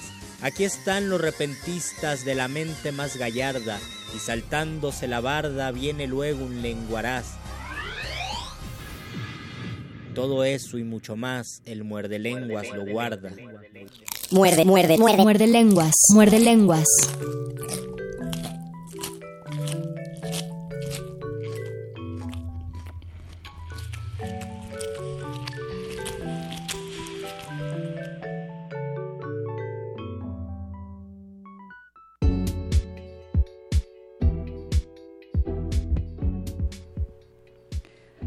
Almanaque. Tener 22 años es equivalente a pronunciar 22 letras del alefato hebreo, equivalente también a tener el génesis del mundo atravesado entre los dientes. Acabo de recordar, todos dicen, que nací en 1991, año del eclipse solar, empezando por el Océano Pacífico y Hawái, continuando por México, América Central y Sudamérica, año en que la ETA asesina funcionarios en España, la ONU condena a Israel por maltrato a los palestinos. Estados Unidos comienza la guerra del Golfo en Irak. Pakistán es sacudido por un terremoto de 6.8 grados Richter. El cártel de Medellín mata a 17 personas con un coche bomba. Yo nací en 1991, año en que se crea la Mercosur. Europa disuelve el Pacto de Varsovia. Bosnia se independiza de Yugoslavia. Un terremoto de 7.7 grados Richter azota el Caribe. Lupita Jones gana Miss Universo. Yo nací en 1991, año en que Gandhi recibe un ramo de flores dinamitas. Se registra la segunda erupción más grande del siglo XX, volcán Pinatubo. Pablo Escobar se entrega con sus aliados, se inventa el Internet, se planea un golpe de Estado contra Mikhail Gorbachev. Yo nací en 1991, año en que la Unión Soviética se disuelve. Nirvana lanza su segundo disco Nevermind. La sonda Galileo es la primera nave en visitar un asteroide. Fallecen María Zambrano, Freddie Mercury, Martha Graham, Graham Greene, Miles Davis. Año en que, dicen algunos, el siglo XX tenía apenas un año cuando yo nací. Subterráneo. No se preocupen, no se preocupen, no se preocupen, no se preocupen, dice. Las únicas palabras que se distinguen en la confusión, mientras que se pasea por la jaula del vagón sin camisa, con los músculos bien definidos, y proclama otras cosas indescifrables con la urgencia de un martillero errático y resuelto, el torso recubierto de puñales y cruces dibujados con tinta y ahora borroñados, sacudiéndose al ritmo de un reloj invisible o destruido. Damas y caballeros, no se preocupen, por favor, no se preocupen, espeta. Lo que a mí me preocupa es el ruido que sale del morral que tira ante sus pies, y me tenso, me aprieto como contra el que tengo al lado, un amigo al que estaba intentando contárselo todo. Después el orador se agacha, abre con las dos manos el paño y se arrodilla frente a los vidrios rotos y los mira a los ojos como se mira a un niño que llora y necesita un abrazo o un reto. Damas y caballeros, damas y caballeros, no se preocupen, dice, y agarra un vidrio roto y se lo pasa por el brazo, mira fijo hacia abajo y no se inmuta y no deja de hablar. No se preocupen, no te preocupes, cirujano, que preparas tus manos firmes, tú tampoco, minero, que perforas la tierra. No te preocupes, conductor del metro, azafato de un mundo perforado, cartógrafo desempleado que vas hacia adelante todo el tiempo. Todos los padres son fantasmas, todo contacto es un obstáculo, me doy vuelta. Mi amigo me toca la rodilla y no me mira, Dos días atrás subimos a un claro en lo más alto de una montaña, donde nos abrazamos sudorosos y exultantes, mientras el viento abría todos los ruidos que nos circundaban y arrojaba hacia el cielo los pedazos. Después bajamos otra vez, sin tocarnos. Gracias, dice ahora el hombre que se abrió surcos en la piel camino a la estación de autobús. Gracias, repite, gracias, y va dejando un hilo de sangre tras sus pasos y las puertas se cierran detrás de él. En verdad, al bajar, no nos tocamos nunca.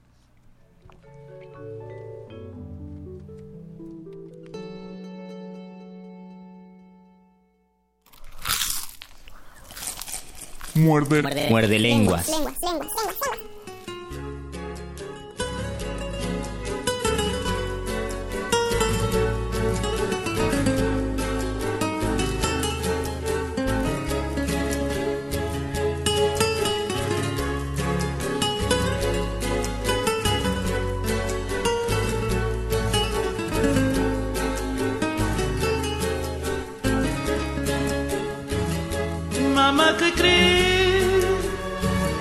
creiamo sincer mi é perseguida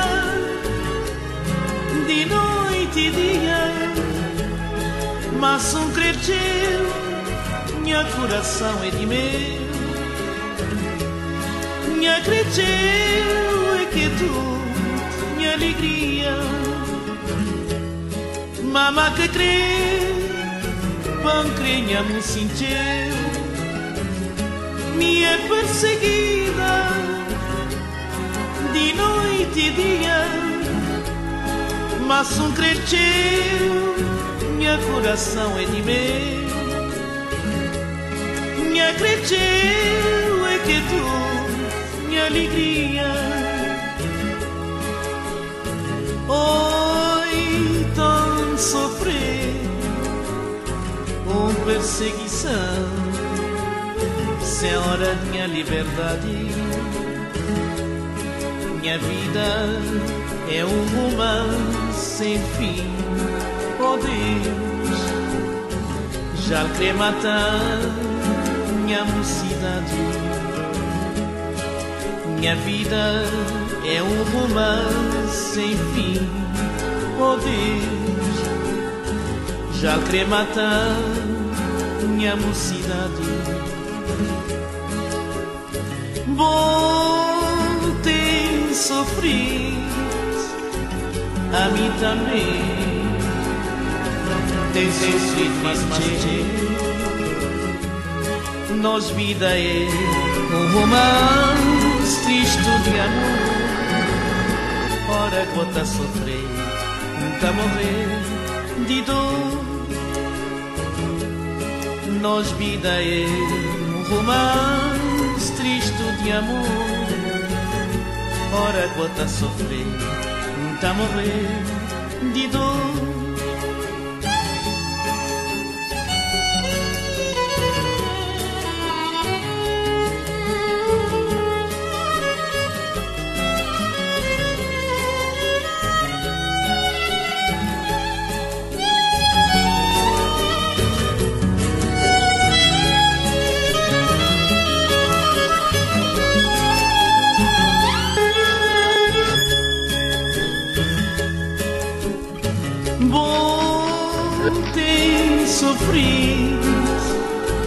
A mim também. tem sofrido, mas tchê. Nós vida é um romance triste de amor. Ora quanta sofrer, muita morrer de dor. Nós vida é um romance triste de amor. Ora quanta sofrer, muita morrer de dor. Mama que crê, pancrenha sentir, me é perseguida de noite e dia, mas um cresceu, minha coração é de mim, minha cresceu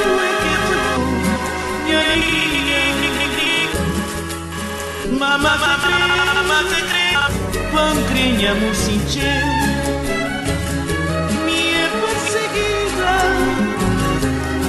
de noite e dia, mas surpreendeu meu coração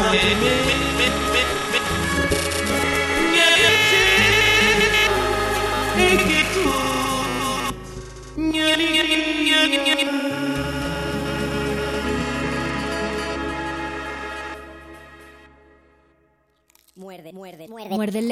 muerde lenguas.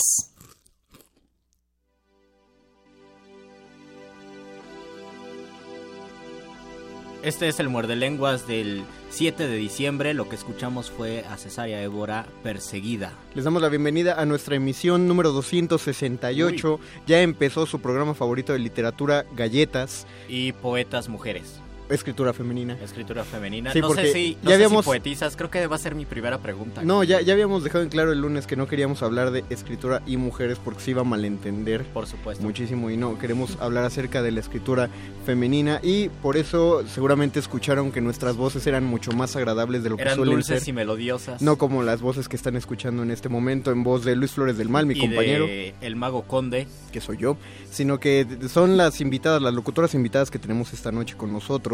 Tenemos a, primero escuchamos un poema de Andrea Abarca, bienvenida Andrea a la cabina de Radio UNAM. Hola, muchas gracias. Y después escucharon a Robin Myers, bienvenida Robin. Muchas gracias a ustedes. Recuerden No, que gracias nos aceptar. pueden seguir por redes sociales. Tenemos Facebook, Resistencia Modulada. Tenemos Twitter, arroba R modulada. Ustedes coméntenos no solo las opiniones que tienen acerca de los poemas, de la autoría de nuestras invitadas que, están esta noche en la cabina, sino también pueden enviarnos sus propios poemas a nuestras queridas muerdescuchas que están allá afuera. Si tienen algo ahí en la parte de hasta atrás de su cuaderno de escritura y quieren compartirlo con nosotros, eh, incluso podrían hacerlo al aire, podrían hacerlo en vivo. Si nos marcan al teléfono en cabina 55 23 54 O 12. al 55 23 76 82. Llaman y dicen, pues quiero compartirlo. Si no lo quieren leer, escríbanlo en el Facebook. Nosotros lo leemos o ellas lo leen. Alguien lo También, leerá. también se vale compartir un poema de alguna Sí, claro. ¿no? Ya saben, es, es miércoles, se nos permite todo porque de, de Además nosotros- es nuestro es el diciembre, programa. es el- Además es diciembre, se acercan las vacaciones resistentes. Va a empezar el 2017. Bienvenidas chicas, qué bueno que están aquí esta noche. Pues Muchas yo gracias. quiero empezar con Andrea. Este, ¿De dónde vienes, Andrea?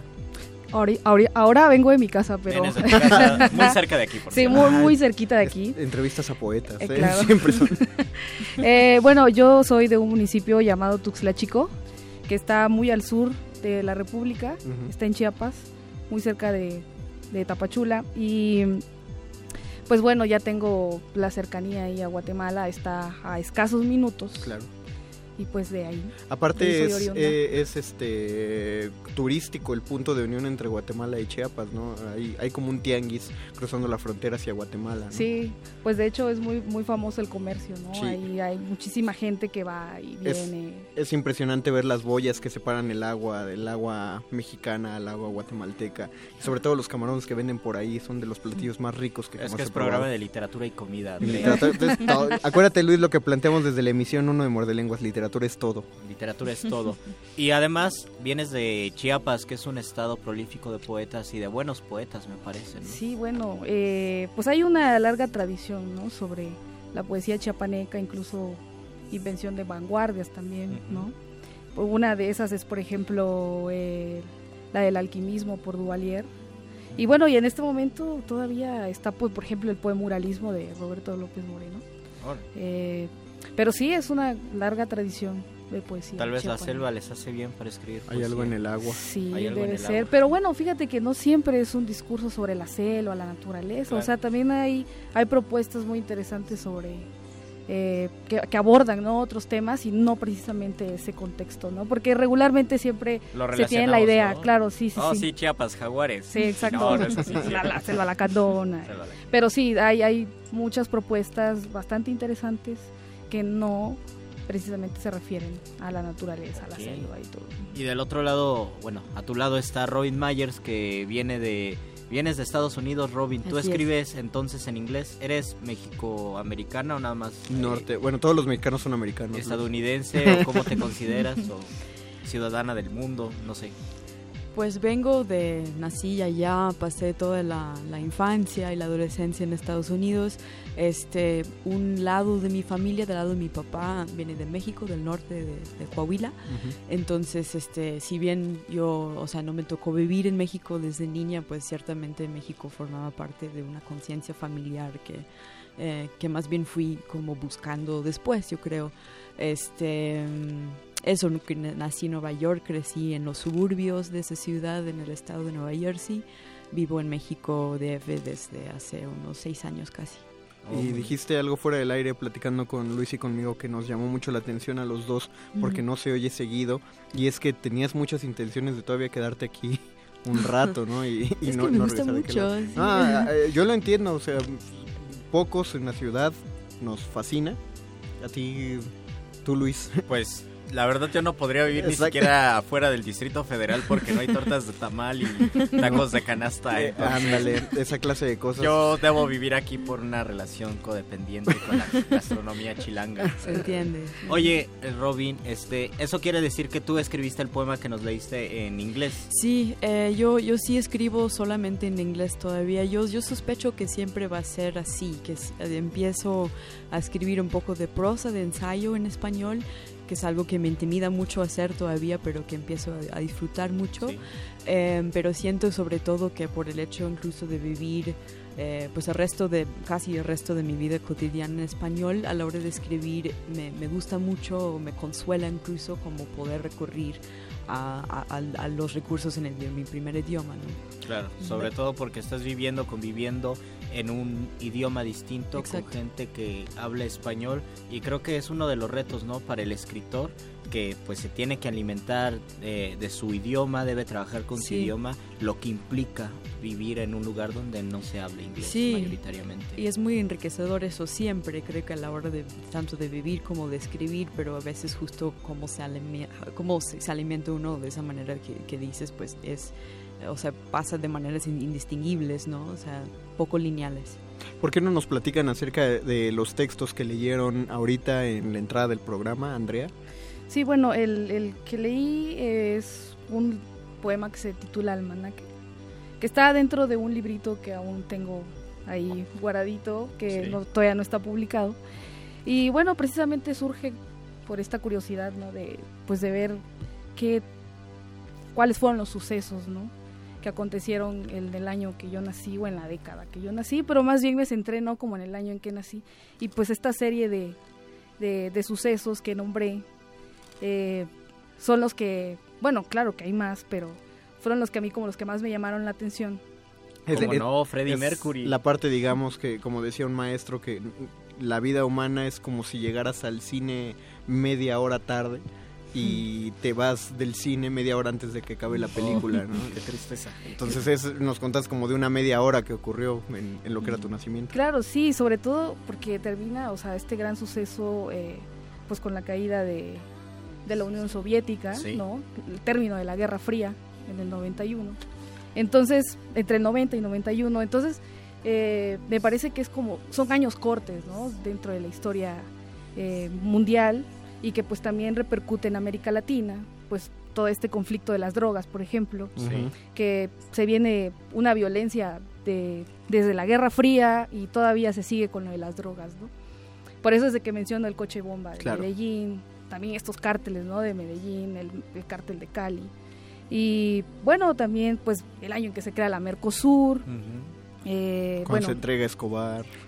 Exacto, y luego también el internet. Entonces, eh, estos, estos acontecimientos... Estaba iniciando una década difícil en los 90. Una, una década que después recordaríamos con gracia acerca del tipo de ropa que usábamos. Y con la Macarena y el caballo dorado. Y la- los videos musicales que van a quedar en nuestros corazones por siempre. A mí me gustó. Una vez hablamos de los 90 en este Fue, fue, como, espacio. fue como de los muerdelenguas más exitosos Sí. del- de, hablar de los La 90. gente mandaba sus imágenes de los trolls y de los Y de hielocos. Will Smith, de, De de- Will de Smith. esos tamagotchis. Eh, eh, Robin, ¿y el tuyo?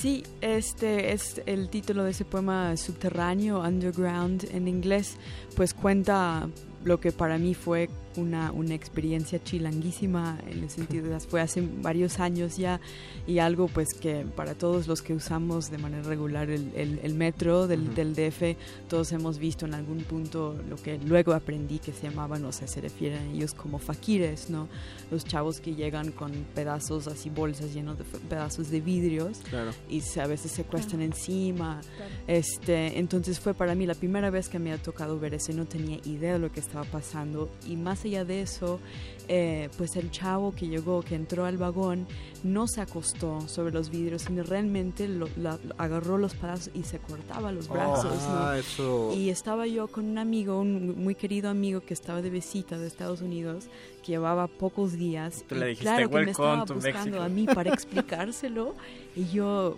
No pues, estaba tan asustada como él. Y entonces para mí fue por un lado una experiencia, la verdad, de, de miedo, ¿no? Claro. Eh, pues por nosotros eh, hasta cierto punto, ¿no? Porque no, no sabíamos, había algo como muy muy terrible, ¿no? Lo Sí. que estaba sucediendo frente a nosotros. También miedo por él, ¿no? O sea, por esta persona frente a nosotros que se estaba haciendo daño y justo me llevó a, a- a pensar mucho en todas las escenas de, de fragilidad que vemos todo el tiempo, ya sea en el metro o en, o en otros lados, la fragilidad del cuerpo ajeno, la fragilidad del, del compañerismo extrañísimo, a veces hasta perverso, que se da en situaciones así de, de colectividad, así de todos estamos juntos en un tubo bajo, el, bajo la tierra y confiando nuestras vidas también al conductor del metro y a nosotros Claro. mismos. Que se vuelve parte de lo cotidiano. Exacto, además. sí, pero fue justo un momento en que lo que se vuelve automático de esa experiencia se, se rompió, ¿no? De una manera, por un lado, aterrador en el momento y, y- y luego, pues, que, que desprendía cierta ternura y, y asombro también hacia, hacia el, el que tienes Claro. al lado. Y en este caso, Robin y Andrea lo que tienen en común, además de la escritura poética, es que ustedes no nacieron aquí y no vivieron, o sea, han vivido más tiempo en otros lados que no sea el Distrito Federal. ¿Y cuál ha sido la experiencia de vivir en el Distrito Federal relacionada con la poesía? Bueno, claro, eh, bueno, es totalmente diferente porque pues aquí la ciudad es como una vida mucho más rápida. Eh, además, la provincia, sobre todo en Chiapas, de donde yo vengo, es un lugar demasiado tranquilo. Y entonces, obviamente que impresiona, ¿no? Impresiona todo este choque cultural, ¿no? De, de venir de la provincia a venir a la capital. Y, y eso también ha hecho que la producción poética también como que se torne diferente, ¿no? Es como ya ahora también eh, fijarse también con más elementos citadinos, es como eh, crear como una amalgama porque pues convivimos en este lugar, o sea, habemos tantos y a la vez estamos tan solos 100, 100 por metro cuadrado. Ajá, entonces son demasiados e incluso eh, pues tengo amigos también extranjeros que se quedan como impresionados, ¿no? Así de, no, es que es tantísima gente que... de la densidad que hay. Invitamos a, a los radioescuchas a que se asomen a su ventana o a- al punto exterior de donde quiera que se encuentren y traten de medir la cantidad de habitantes que alcanzan a ver desde su ventana. Mientras nosotros hacemos una breve pausa musical, vamos a empezar a hablar de procesos creativos. Y vamos a escuchar más poemas, ¿no? Vamos a escuchar más poemas también, no nuestros, no se preocupen, no se asusten, no le cambien a la radio, sino de nuestras invitadas. Regresamos a su programa favorito de literatura, galletas y escritura en general, Muerde Lenguas.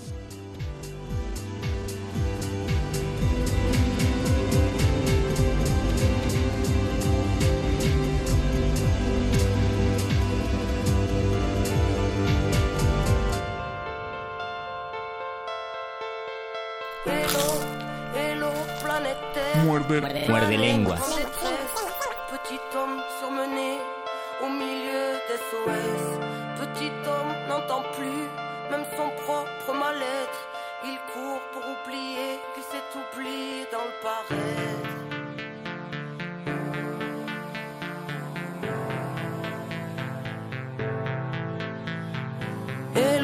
j'en pressé les nerfs à l'envers Qui prône un royaume qui ressemble à l'enfer Prêt à mourir pour défendre la cage Qui a tué nos âmes et tout ce qu'elle renferme.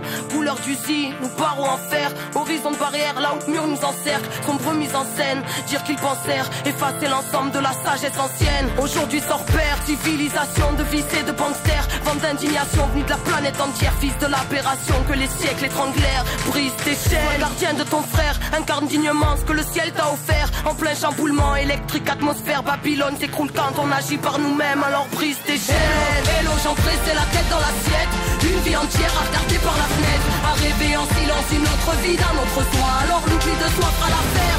Mais dans l'esprit tous les soirs sera de la fête. L'angoisse et les cris et tout fait par Des nœuds dans la tête, les poignets liés Héritier du mal-être, brise tes chaînes. Le souffle de l'âme. Les foules n'ont pas raison. Troupeau et fou de drame Ne se pose pas de questions. Ici à toute grave Chante plaie,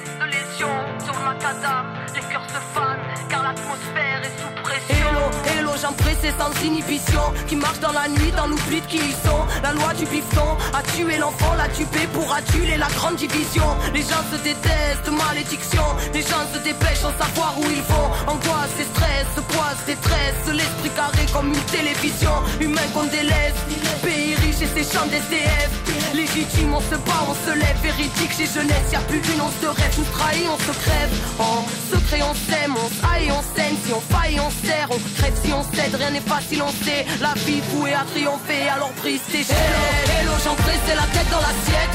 Une vie entière à regarder par la fenêtre. À rêver en silence une autre vie d'un autre soi. Alors l'oubli de soi fera l'affaire Dans l'esprit tous les soirs sera de la fête. L'angoisse et les cris fait par le paraître Des nœuds dans la tête, les poignets liés Héritier du mal-être, brise tes chaînes Hello, j'en pressé délaisser l'histoire Qui s'interdit de croire en sa propre victoire. Tête baissée pour ne plus voir futur Pour ne plus voir l'usure dans son propre miroir. Dérisoire rêve de vitrine Victime tuée pour la gloire attirée par ce qui brille. Pensant qu'à avoir, prétendant tout savoir Désabusé à force de croire tout ce qu'ils disent Sur le banc des accusés. Insoumission, qu'on veut mort tout derrière des barreaux de prison. Digne héritière étriquée aux éclats de vérité Mutilée par bien trop d'oppression. Arbitraire horizon Chacun ses schémas, son vécu, ses raisons. Inertie totale, les plaies, le sang sclérosé par des milliers de questions Et les angoisses qu'elles t'amènent. Vas-y, sauve-toi de toi-même. Hello, hello, pressé la tête dans l'assiette. Une vie entière à regarder par la fenêtre. À rêver en silence une autre vie d'un autre soi. Alors l'oubli de soi fera l'affaire.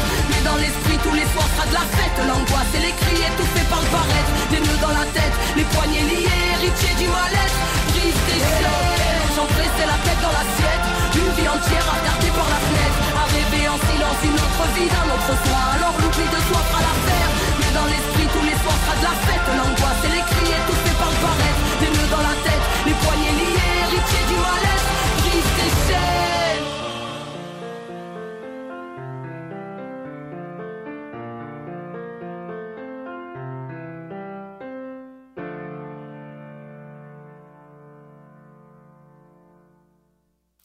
Muerde lenguas. Muerde lenguas. Muerde lenguas.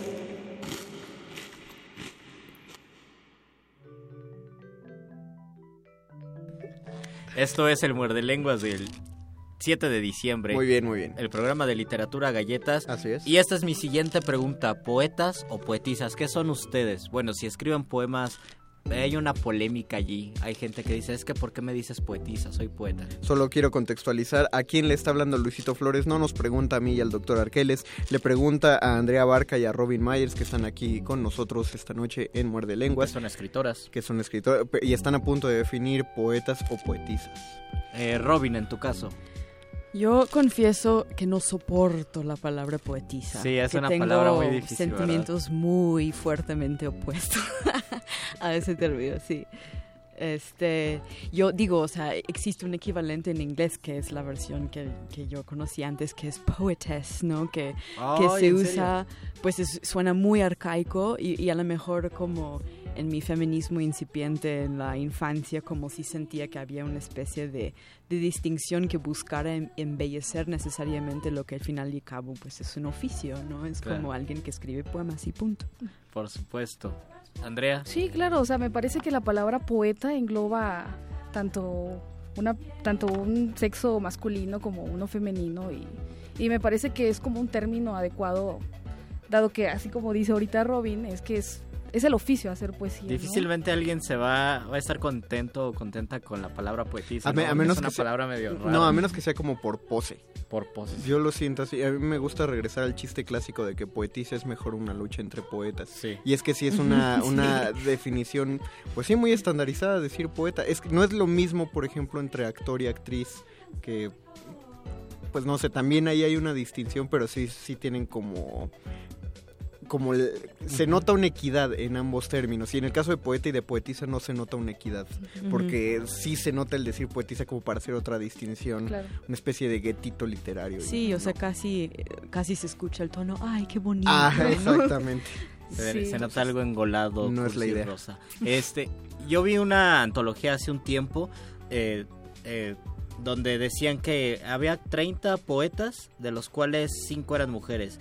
Y la que realizaba el prólogo este, decía que ella, ella hubiera querido que fueran más mujeres, pero por, no se sabe por qué razones los que ganaban los concursos eran poetas hombres. Este, la convocatoria se lanzó, no llegaron muchas colaboraciones de mujeres. ¿Ustedes qué piensan al respecto sobre ser mujer, escribir, ser hombre, escribir? ¿Hay mayor oportunidad o simplemente, es, como tú dices, Robin, es un oficio y puede pasar de lo que Sí, sea? ¿Qué o, piensan? o puede también haber este machismo que, de, que hay en otros oficios, por ejemplo, que se denuncia mucho en corporaciones o en oficinas, de qué manera funciona en el medio literario. Pues creo que hay, hay muchas preguntas aquí, ¿no? O sea, de, de entrada creo que el, machismo existe en todos los ámbitos, todos los ámbitos, ¿no? Yo creo que dentro, incluso es como una, un- una mirada muy... eh, no sé, o sea, yo creo que como hay, hay ta- tanto machismo dentro de los ámbitos culturales como en, como en otros, este, sí me parece que hay o sea, hablando en el, del contexto mexicano contemporáneo en, poesía, eh, pues para mí hay, mujeres extraordinarias que están escribiendo. Yo creo que hay este lo- ciertamente creo que justo como el, uso de estos términos, ¿no? Como poesía femenina o incluso como de ser la distinción como es, es- escritoras mujeres, por un lado creo que es importantísimo tanto dentro, o sea, dentro de comunidades de mujeres como comunidades de escritores, tanto hombres, y mujeres, eh, reconocer que históricamente eh, y la historia pues es vigentísima en, siempre, ¿no? Eh, que ha habido menos, tanto menos oportunidades para que las mujeres publicaran como menos reconocimiento de las mujeres que sí, entonces creo que todavía se está lidiando con eso. Este, al mismo tiempo, creo que también, así como está más visible en el término poetisa, todavía cuando se habla de la poesía femenina implica, o sea, tonalmente la, la idea de que las mujeres deberíamos escribir de ciertos, ciertos temas y no otros, o con cierto tono, este, y creo que pues yo estoy pues simplemente a favor de que tanto de las mujeres como los hombres puedan escribir lo que les dé la gana, ¿no?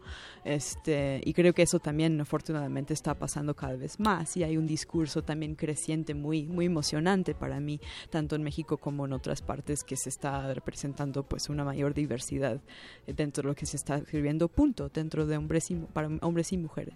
Citando a- perdón Andrea que hablé antes de, de tu intervención, citando a Fromega, una amiga que ya ha estado dos veces aquí en Muerde Lenguas. Una gran rapera. Una gran rapera, eh, al momento de hacer la pregunta acerca de eh, su papel, su papel como mujer dentro del rap mexicano, ella planteaba que tenía realmente pocas, eh, una, dos, quizá contaba eh, canciones que se centraban del papel de la mujer dentro del rap, porque ella sentía que no es que sintiera que tenía algo más importante, pero sí ten- sabía que tenía otros temas de que hablar. Entonces su manera de defender el papel dentro de la escena de rap era justamente eh, sacando sus temas, porque eso es otro otra concepción muy errónea, ¿no? Y, y- y- hasta tonta, el, el pensar que una mujer que se mete en un ámbito artístico va a tener que estar defendiendo todo el tiempo su postura. En o que- de escribir Aunque todos Sí. sus temas tengan que ver de eso. Sí. eh, o sea, no es, no es Una- una regla, pues. Una postura general sería en ese caso. ¿Qué piensas, Andrea, de todo esto? No, pues me parece que pues la desigualdad es muy notable, ¿no? Eh, incluso hasta en, en- en los trabajos, ¿no? En el ámbito laboral, hasta se ve que eh, mujeres, ¿no? Y está es, hay estadísticas sobre eso, es que por ejemplo las mujeres tienen menos ingresos, ¿no? Eh, siendo también, ten- o sea, teniendo por ejemplo los mismos puestos, eh, siempre una mujer eh, tiene como menos ingresos eh, o se le paga menos por eso y siendo un hombre pues ocurre todo lo contrario, ¿no? Incluso hace como unos meses había leído un- una nota periodística que enunciaban como la lista de empresas que tenían a mujeres como directoras, ¿no? Ah, sí. Como directoras y según la nota periodística, no, no recuerdo en este momento como el, el- el periódico de donde lo leí, eh, pero decía que esas empresas eran más funcionales siendo dirigidas por mujeres que por hombres, o sea, que, que había más eficiencia, ¿no? Una, había como mayor dinamismo, mayor coordinación, eh, y entonces, bueno, eh, pues me parece que en este sentido, eh, pues la escritura, eh, bueno, aunque cada vez más, ¿no? Se van abriendo estos, de estos campos o estas oportunidades, pero pues es algo que a lo largo de los años eh, se ha venido como luchando con esto Claro. Para que entonces cada vez más mujeres también se atrevan, ¿no? A, a- a escribir. Y, y también hay algo como muy clave en la poesía femenina o bueno en esta llamada femenina que también es como son como categorías que con las cuales yo también no estoy de acuerdo. Eh, pero siempre como que se enuncia el cuerpo no entonces hay como una un discurso del cuerpo pero cada vez más mujeres empiezan a salir como de esa digamos como de esa zona o de ese discurso y eso me parece muy interesante porque hay como un mayor atrevimiento no y también, por ejemplo, en este caso, cuando se menciona hasta, por ejemplo, dices poesía de género, Sí. o sea, automáticamente no sé por qué las personas lo enlazan con que es poesía escrita por mujeres, ¿no?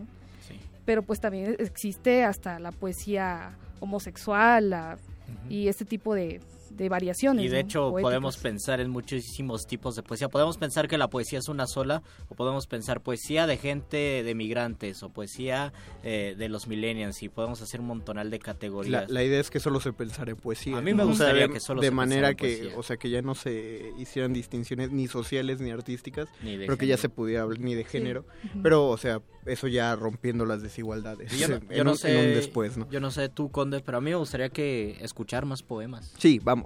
¿Sí? Sí, que escuchemos más poemas. ¿Quién, de, de nuevo empezamos en el mismo orden? Pues Ahora si quieres, Andrea, que ya estaba preparada. que ya eh, luego, luego aventó todos los textos.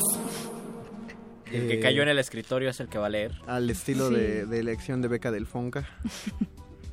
Bueno, a ver, voy a leer este que hace ratito, bueno, ya tiene tiempo que, que no lo... Bueno, no- que lo tenía ahí empolvado, que ¿no? no Y lo aventabas a pelear. sí, no. Venga. Bueno. Hoy todos mis yo se dislocaron. Nadie habita en mí más que los residuos de aquellos que partieron. Soy la memoria del sótano en tu casa, se me pudre la humedad, la sonata en mi menor, hasta el óleo de tu rostro se fermenta. El tac-tic del reloj que va al revés. Vuelve atrás el tiempo, regresa mi infancia y mi vejez.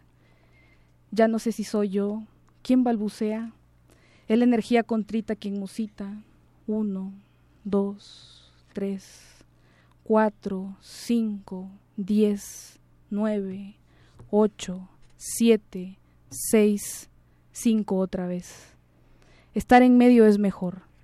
Dentro de un lucro seré un punto en segunda fase, una línea que se expande. Solo así seré algo exacto, un prodigio matemático. Quizás eso me haga sentir en el espacio engullir el cálculo en lugar de letras. Hoy estoy dándome a luz fuera de mí y de ti. Aquí ya no existe él, ella, nosotros, ustedes, ellos, tú y yo. Solo Dios que juega con todos en su fotomatón. Pero esta semana llora porque el otoño se llevó al hijo y al espíritu. Voy a leer un poema muy cortito, entonces primero en inglés y luego en español. Yet another attempt to say something about Jerusalem. The neighbors buried him at night. The soldiers watched from the road below. The soldiers held the flashlights. He was their son. You and I, who had none, walked through the beams on our way home. Otro intento de decir algo respecto a Jerusalén. Los vecinos lo sepultaron en la noche. Los soldados observaban carretera abajo. Los soldados sostenían las linternas. Él era su hijo. Tú y yo, que no tuvimos, atravesamos los rayos de luz camino a casa. Es siempre que escucho a alguien que escribe en más de un idioma, me siempre me llama la atención la musicalidad. Pero en este caso, eh, ¿tú no te traduces a ti misma o sí? No. No. No, y estoy, eh, pues estos dos, el primer poema que leí lo tradujo, de hecho, sí, lo tradujo el poeta argentino Ezequiel Seidenberg y este que acabo de leer, un poeta de la ciudad de Chihuahua, Jesús Carmona Robles. Este, pero no, no me, no me traduzco a mí misma, este, sí he colaborado con los, los, los traductores que, que me han hecho pues este trabajo y en al- algunos casos yo les he traducido poemas también, entonces hay cierta este pues justo colaboración, conversación, pero pero yo no lo hago yo misma. Tenemos una curiosidad constante siempre que hay... Justo ya lo iba a preguntar. Ya ibas para allá. Sí, es, es como la, la- Se sabe que es la pregunta acerca del cierre, es casi nuestro ending. Ya estamos eh, pues entrando como al último segmento. Pero es una, una pregunta que Luis eh, genera mucho entre, entre autores de todas las categorías y es el, el ritual para escribir. El proceso. ¿Cuál, proceso. cuál es el suyo? ¿En qué tintas? ¿Qué tipo de papel? ¿Qué lugar ¿A de qué la casa? hora? ¿A qué ¿En hora? qué ¿A qué estado hora? del alma y de- del Sí, cerebro, ¿no? no? Y del cerebro y del cuerpo. Del cuerpo. ¿Quién sabe? No, pues en realidad yo Andrea. no tengo un ritual como tal, o sea, Pero llega- por ejemplo, ¿escribes a la a pluma o en computadora o Pues intenté hacerlo una vez así como en- a pluma, en ¿Por una libreta. Porque todos los poetas lo hacían, ¿no? Claro. O sea, sí como que tengo... Pluma fuente. Pluma fuente. o sea, te digo, o sea, no tengo un ritual como tal, ¿no? Ajá. De repente puedo ir en la calle, voy caminando hacia el metro, voy caminando a mi casa, lo que sea, y se me cruza un verso y entonces lo escribo rápido en mi celular o en lo que haya en la mano en ese momento y entonces llego a casa y ya entonces lo desarrollo como en la computadora y o, o- o puede llegar el verso cuando me estoy bañando y en ese momento termino rápido, o sea, no tengo como tal un ritual, ¿no? O sea, no tengo un método porque me parece que la poesía llega cuando tiene que llegar. Y en el caso de la escritura, ¿lo escribes eh, o es variante? Lo escribes, lo dejas hasta que lo acabas, te vas a dormir, aunque te pases tres horas. O ¿Cuánto escribes un poco y después de una semana regresas y dices, ah, lo puedo corregir, ¿cómo es ahí? Regularmente intento eh, pues darle como un cuerpo y darle fin en el momento, ¿no? Así me tarde tres horas, cuatro, Sí. lo que sea, pero siempre eh, cuando lo termino, entonces lo dejo ahí como por una semana, lo dejo días que repose y entonces ya regreso al texto y quizás ahí ya tenga como otra impresión del texto, porque en el momento a veces uno se encariña mucho con, con la creación. Diría, diría un amigo editor, cuando dejas de ver bonito al niño, y ya, ya ves que no sabe caminar. y Al día siguiente parar. es la llamada cruda literaria. uno, uno duerme, ah, qué buen poema acabo de Soy- escribir, Exacto. puedo dormir dichoso. Y al Soy día un Balzac. Oh, diablos, ¿qué hice anoche? Robin, ¿cuál es tu experiencia? Este, pues un poco porque sí es una filosofía que tengo y un poco para consolarme a mí mismo trato de defender mucho la lentitud en la poesía. Escribo lento y poco y este y a veces con muchas pausas eh, entre épocas de escribir más.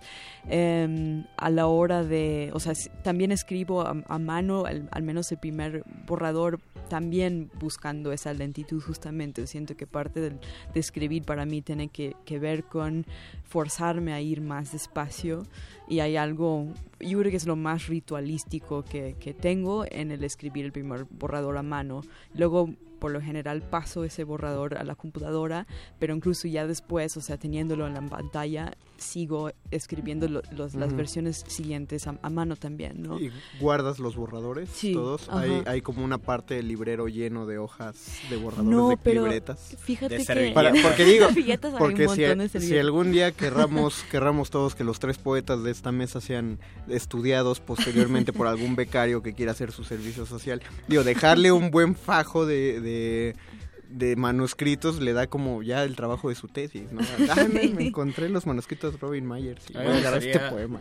Pues una, una última pregunta. Bueno, yo tengo una Pero- última pregunta y No, yo solo vez- quería saber si sí tenía todos Ah, esos. ok.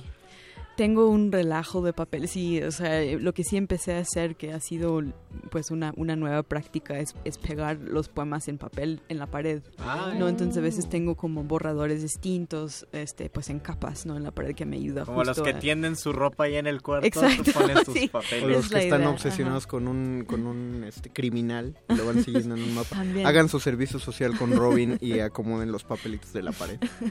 Los pones en el refrigerador y los vas juntando como Moe, también así. Como Moe.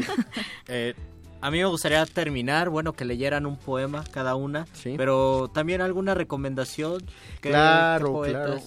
¿Qué poetas leen? O, o libro en general. O O, libro sea, en si es de general. poesía, va. Y, y- o que si digan, es- ¿qué creen? Estoy leyendo un libro maravilloso de Jorge Comensal, que es un novelista. Saludos emergente. a Jorge Comensal. Justo iba a decir eso. Ah, pequeño Keniecillo. Ahora tendremos que decir otro aparte Sí. del de Jorge Comensal, pero dilo, dilo, Robin.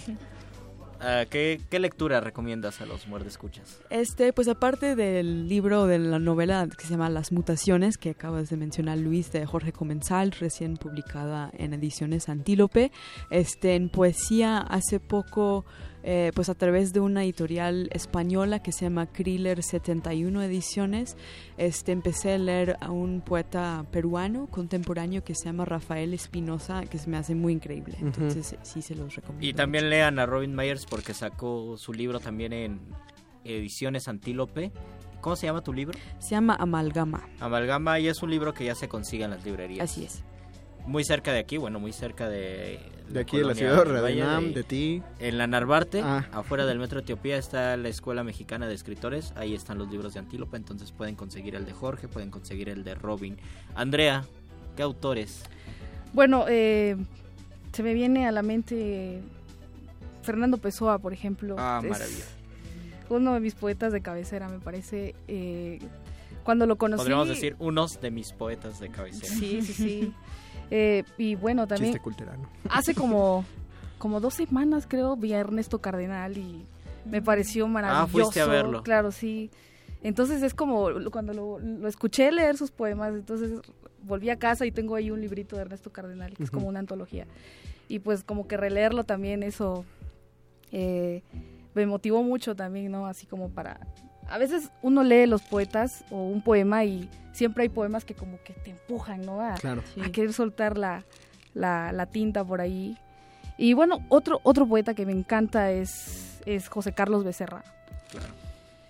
Me parece que es buenísimo, es un tabasqueño y creo que es clave, ¿no? Es Tiene una que- respiración maravillosa en Sí. su poesía y pues creo que son de esos poetas que siempre hay que volver. A mí lo que me pasa, Robin, Andrea, y creo que a muchos de ustedes también a Conde, es que cuando leemos un poema, a veces es también una química como con la gente. Te puede caer Sí. más o menos y te dejas de hablar y de repente haces un clic con eso que estás leyendo porque llega en el momento exacto. y Dices, caray, pero yo lo había leído hace cinco años y no me había parecido, tal vez no me había llamado la atención y ahora se me hace genial, ¿no? No estaba en tu vida. No, no tenía que ver con tu camino en ese momento. y de repente aparecen. Es lo bonito Sí. de la literatura. Es lo padre de la literatura. No recibimos ahora sus comentarios, pero recibimos muchos sus likes. Por lo tanto, sabemos que estaban allá afuera eh, escuchando. Así que les agradecemos que hayan hecho posible este programa a ustedes que lo estaban escuchando y también a ustedes, Robin, Andrea, que estuvieron aquí esta noche con nosotros. También tú, Luis, que lo hiciste Y posible. también tú, Mago Conde. Y también, Ajá. y también el doctor Arqueles, porque sin el doctor Arqueles no sonamos del modo No que sonaba, no sonaba el rap de una francesa que se llama Kenny Arcana, que fue lo que escuchamos. ¿Podemos escuchar un poema y despedirnos con...? Escuchemos un poema para, para despedir, eh, algo con lo que quieran dejar la noche y a los escuchas de Ustedes estos, cierran el programa de de estos últimos Lenguas. 36 minutos, que, que lo lean y nos nos vamos para despedirnos de una vez. Sí, entonces? nos vamos. Bueno, eh, pues les agradecemos, agradecemos a Andrés Ramírez que estuvo en operación técnica y al Voice, a nuestro productor Oscar que estuvo ahí Gracias, Oscar. aguantándonos, a la señora Berenjena y a Perro Muchacho que están allá afuera resistiendo con todos A todos nosotros. ustedes que nos Otra vez al doctor Arqueles, a nuestras invitadas Robin Myers y Andrea Abarca. Y yo te agradezco a ti, Luis Flores yo te del Mal. agradezco a ti, Mago Conde. Y las deja- los dejamos con las voces de nuestras invitadas para terminar este Muerde Lenguas. Bueno, me voy a tomar el atrevimiento de leer dos poemas. Ah, muy bien.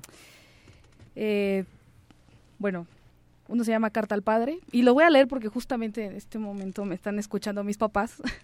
Hola. Y bueno, a quienes les saludo desde aquí y que pues ya los voy a ver mañana porque ya me regreso mañana a Chiapas. y pues bueno, ya que ellos están escuchando, pues bueno, voy a leer estos dos. Uno que está, lo lo escribí porque pues mi papá pues representa una, una figura muy importante y también mi mamá. Y bueno, para ellos van estos poemas. Carta al Padre. Abarca llegó desde genitales seniles, donde el ancla encontró concha en las anémonas de mi abuela. Su rostro tiene parecido a Frank Kafka. Podría jurar que mi padre nació en Checoslovaquia o México, o en un gueto de Praga, o en una colonia de Tapachula. Su pasado es judío, hoy es latinoamericano. Mi padre no escribió carta al padre, se cansó de escribir remitentes innombrables. Yo heredé su carcajada sin alefa, y un bolígrafo desmonta fórmulas que disecan teoremas, polinomios e integrales. Mi padre es el abrelatas del ruido, pero no lo divulga, no lo canta, no lo llora, ni lo prende, ni lo apaga. Mi padre vive en las islas de María Elena, de cierto poblado de apóstoles que buscan al Dios perdido en el insomnio. Él, par de ojos animales, blanco y negro bicolor, enternece con la carne coja de los perros en plena embolia invernal. Las manos de mi padre son el antibiótico de la tierra cuando ara los tulipanes de una mujer morena. Encandilo su auto en Avenida Rivera, tarareando algún blues afrodescendiente, Ella Fitzgerald, Louis Armstrong, o el swing de Glenn Miller y Ray Conniff, o la voz de Nicolas Divari. Él, con un acta de nacimiento del 25 de diciembre, al igual que Jesucristo, Buda, Atis, Dionisio, Krishna, Mitras u Osiris, no vino al mundo para ser crucificado, ni sanar a los enfermos, ni caminar sobre las aguas, sino para que yo naciera y le escribiera este poema. Según él era un muerde lenguas. guas, guas, guas, Madre. ¿recuerdas aquel dolor intenso que te demolió la carne? ¿Recuerdas que un meteoro quería estallar en tu vientre? ¿Recuerdas que fueron tantas madrugadas en tu cuerpo? Yo no lo sé. Pero yo germinaba en ti como una piedra, la misma con la que todos afirman estar libres de pecado.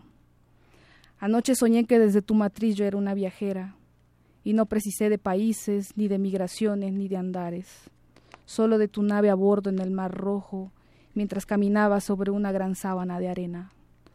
Voy escribiendo contigo la vida que aún no conozco, y cada vez que te pregunto sobre la existencia, posas tu mirada en la mía, y un bosque resurge en tus pupilas, como si el mundo hubiera sido moldeado por tus ojos. Este se llama Las Carreras y la traducción es de Ezequiel Seidenberg. Debe haber algo. Si todo se mueve cada vez más rápido, debe haber algo que no se mueve cada vez más rápido. Algo, si no completamente quieto, lo suficientemente lento como para tocarlo. ¿Qué piensa de eso el agente de tránsito con su gorra y su chaleco amarillo, inmóvil, parado exactamente sobre la línea divisoria de lo que está entrenado para detener cuando no se detiene? Cuatro carriles que confluyen solo si hay un choque y de lo contrario fluyen como un río hacia su muerte o como aquellas cosas que desea el río y con las que hace lo que quiere, peces, cieno, basura, el cadáver de alguien que le tuvo confianza. ¿Qué pasa con las líneas amarillas, pintadas en mitad de la calle, paralelas, que de inmediato empiezan a descaracarse por la fricción de las ruedas contra el pavimento? Debe haber algo que sepa cómo bajar la velocidad sin frenar, debe haber una manera de mirarlo de frente mientras aún se mueve. Una vez en las montañas, con calzado inadecuado, me recosté con otra gente en una escalinata limpia de piedras alargadas y planas que la nieve había aprendido a rodear al bajar derretiéndose por las laderas. No sé si la presencia de otra gente lo ha hecho más lento o más rápido. Cuando cerré los ojos, lo único que escuchaba era el agua. Hubo una vez en que lo único que escuchaba era el agua. Pero el agua se movía con rapidez, ¿Hay algo que avance sin avanzar todavía más rápido? ¿Cómo lo vivirá la joven estudiante de ópera que se para en el parque para cantar con la gente que corre alrededor de ella con su ropa de neón como láseres? ¿O el vendedor de mangos que pela una infinidad de mangos y que corta rodajas de una fruta tras otra tras otra más? O ese grupo de amigos que se empeñan a hacer volar un globo de aire caliente con forma de estrella sobre la autopista sin que se incendie. No se me ocurre cómo hacerlo sin que se incendie o se detenga. No se me ocurre nada que no empieza con una vez, aunque se repita sin parar. Una vez a un amigo un colibrí se le cayó muerto a los pies. Me dijo que le sorprendió lo pesado que era cuando lo levantó. Una vez vi a un borracho tambaleándose por las vías del tren. Una vez escuché caer un vaso que se quebró mientras el saxofonista sostenía una nota grave y dulce por tanto tiempo que me quedé esperando que volviera a respirar o que se le parara el corazón.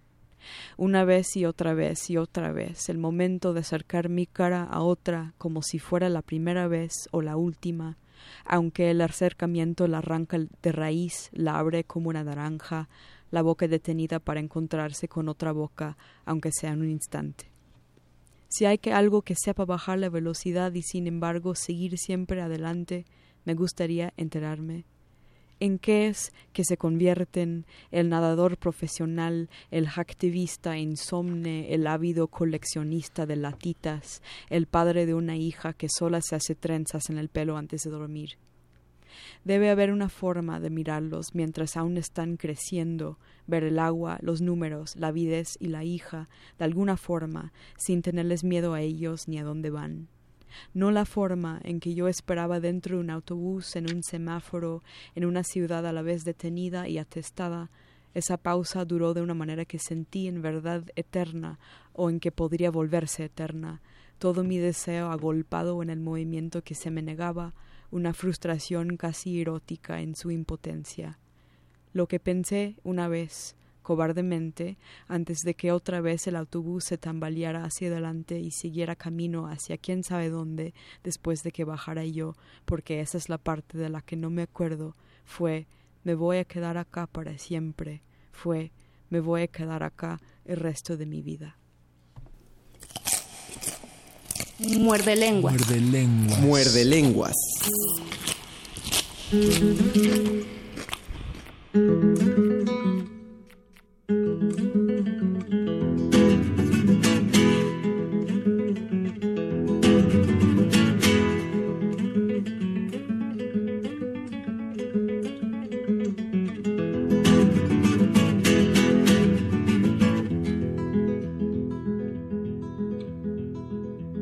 La mujer que empinaba a sus hijos hacia la estrella de aquella otra madre mayor. Y como los recogía del polvo teñido para enterrarlos debajo de su corazón. Estremeció la mujer del poeta, el caudillo. Siempre a la sombra y llenando un espacio vital. Me estremeció la mujer que incendiaba los trillos. De la melena invencible de aquel alemán. La muchacha, hija de aquel feroz continente, que se marchó de su casa para de toda la gente. Me han estremecido un montón de mujeres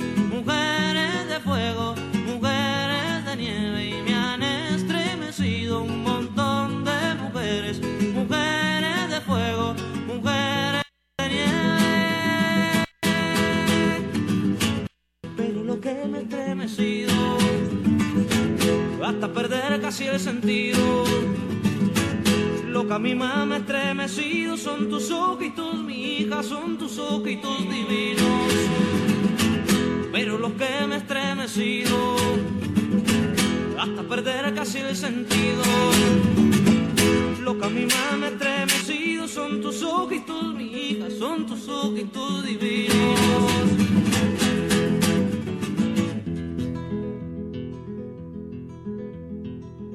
Estremeció la mujer que dio once hijos en el tiempo de la harina y un kilo de pan. Y los miró endurecerse mascando hijos. Porque era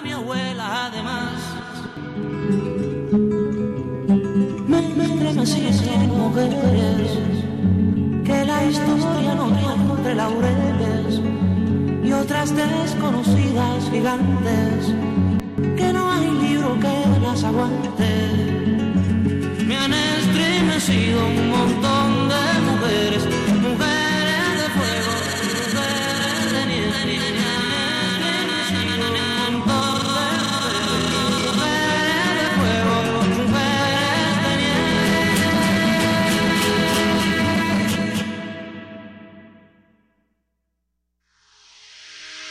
Somos unos preguntones alegres e insatisfechos, que en la radio damos hechos y más interrogaciones. Aquí están los mordelones de la más sensible fibra, aquí un libro es quien nos libra de la existencia falaz.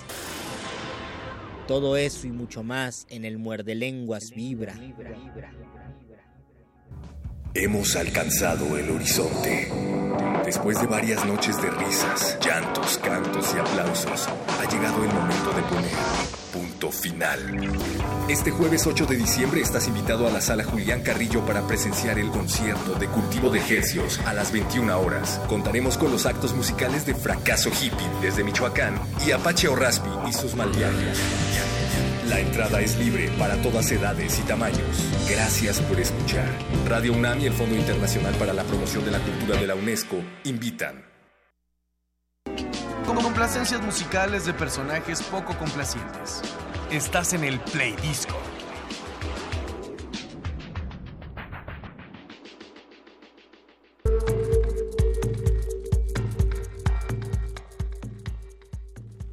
Muy buenas noches y bienvenidos al Play Disco en esta la última hora de miércoles 7 de noviembre, de diciembre, perdón, es que se nos está yendo muy rápido. El año ya está en la última recta. Esto es Resistencia Modulada de Radio UNAM y yo soy Berenice Camacho. Esta noche los invito a que juntos hagamos un viaje musical por una de las producciones discográficas más destacadas de este 2016. Pero antes de presentar el disco que inundará los rincones de sus oídos nocturnos, quiero presentar a quienes hacen posible esta resistencia. Desde la producción está mi, estimado Oscar El Voice y también se encuentra el señor Andrés Ramírez en los controles. Muchas gracias a ellos. Están aquí junto conmigo para ponerle play a un gran material que salió a la luz este año. Y me refiero al álbum Post Pop Depression, el disco número 17 de la carrera del mismísimo Iggy Pop, una leyenda norteamericana del punk, del post-punk, del new wave, este es un material de estudio que salió del horno discográfico el 18 de marzo de 2016 de este año y que nos ha dejado con un muy buen sabor de oídos porque es sin duda uno de los discos más importantes de este año, claro, junto con el Black Star de David Bowie, que se publicó el 8 de enero por el sello Sony Music. Y algo interesante del post-pop depression, que eh, es, y ahora que hablamos de David Bowie, es que el mismo Iggy Pop ha dicho que algunas partes de este material se cocinaron décadas atrás en compañía de David Bowie. En esa en esa mítica estancia que tuvieron juntos viviendo en la ciudad de Berlín en la década de los 70. Eh, era una época bulliciosa de música y sobre todo de producciones independientes. La cultura del hágalo usted mismo, del do it yourself, eh, estaba en la cima de la ola underground europea eh, y en ese punto, en este punto de, esta escena eh, sobre todo europea y de Reino Unido, les recomiendo la lectura de una joya de las reseñas musicales, que es de Simon Reynolds, ese afamado crítico de música originario de Reino Unido. El libro es Post-Punk, Romper Todo y Empezar de Nuevo, que está editado por Caja Negra. Ahí encontrarán una historia muy interesante con muchas referencias sociológicas, además de la música independiente que brotaba desde Londres o Manchester de finales de los finales de los 70, principios de los 80 y también encontrarán varias reseñas a Iggy Pop, a quien escucharemos a continuación. Así que les invito a que se dejen llevar por este material si no lo han escuchado y si sí, también que lo vuelvan a disfrutar. El Post-Pop Depression del sello Loma Vista Recordings, que se compone de nueve tracks. A ver si entre alguno de esos tracks, alguno de esos acordes, logramos escuchar resonancias glam del camaleónico David Bowie y también del minimal de Brian Eno, quien también fue pieza fundamental de aquella escena desintoxicante de los 70, eh, con esta triada Bowie, Pop, Ino, conocidos como la legendaria trilogía de Berlín. Así que esto es el playdisco de resistencia modulada. Yo soy Berenice Camacho y lo que viene es Iggy Pop con su post-pop depression, uno de los grandes que a sus 68 años sigue rockeando con una hipnosis dionisíaca está aquí para ustedes. Buenas noches.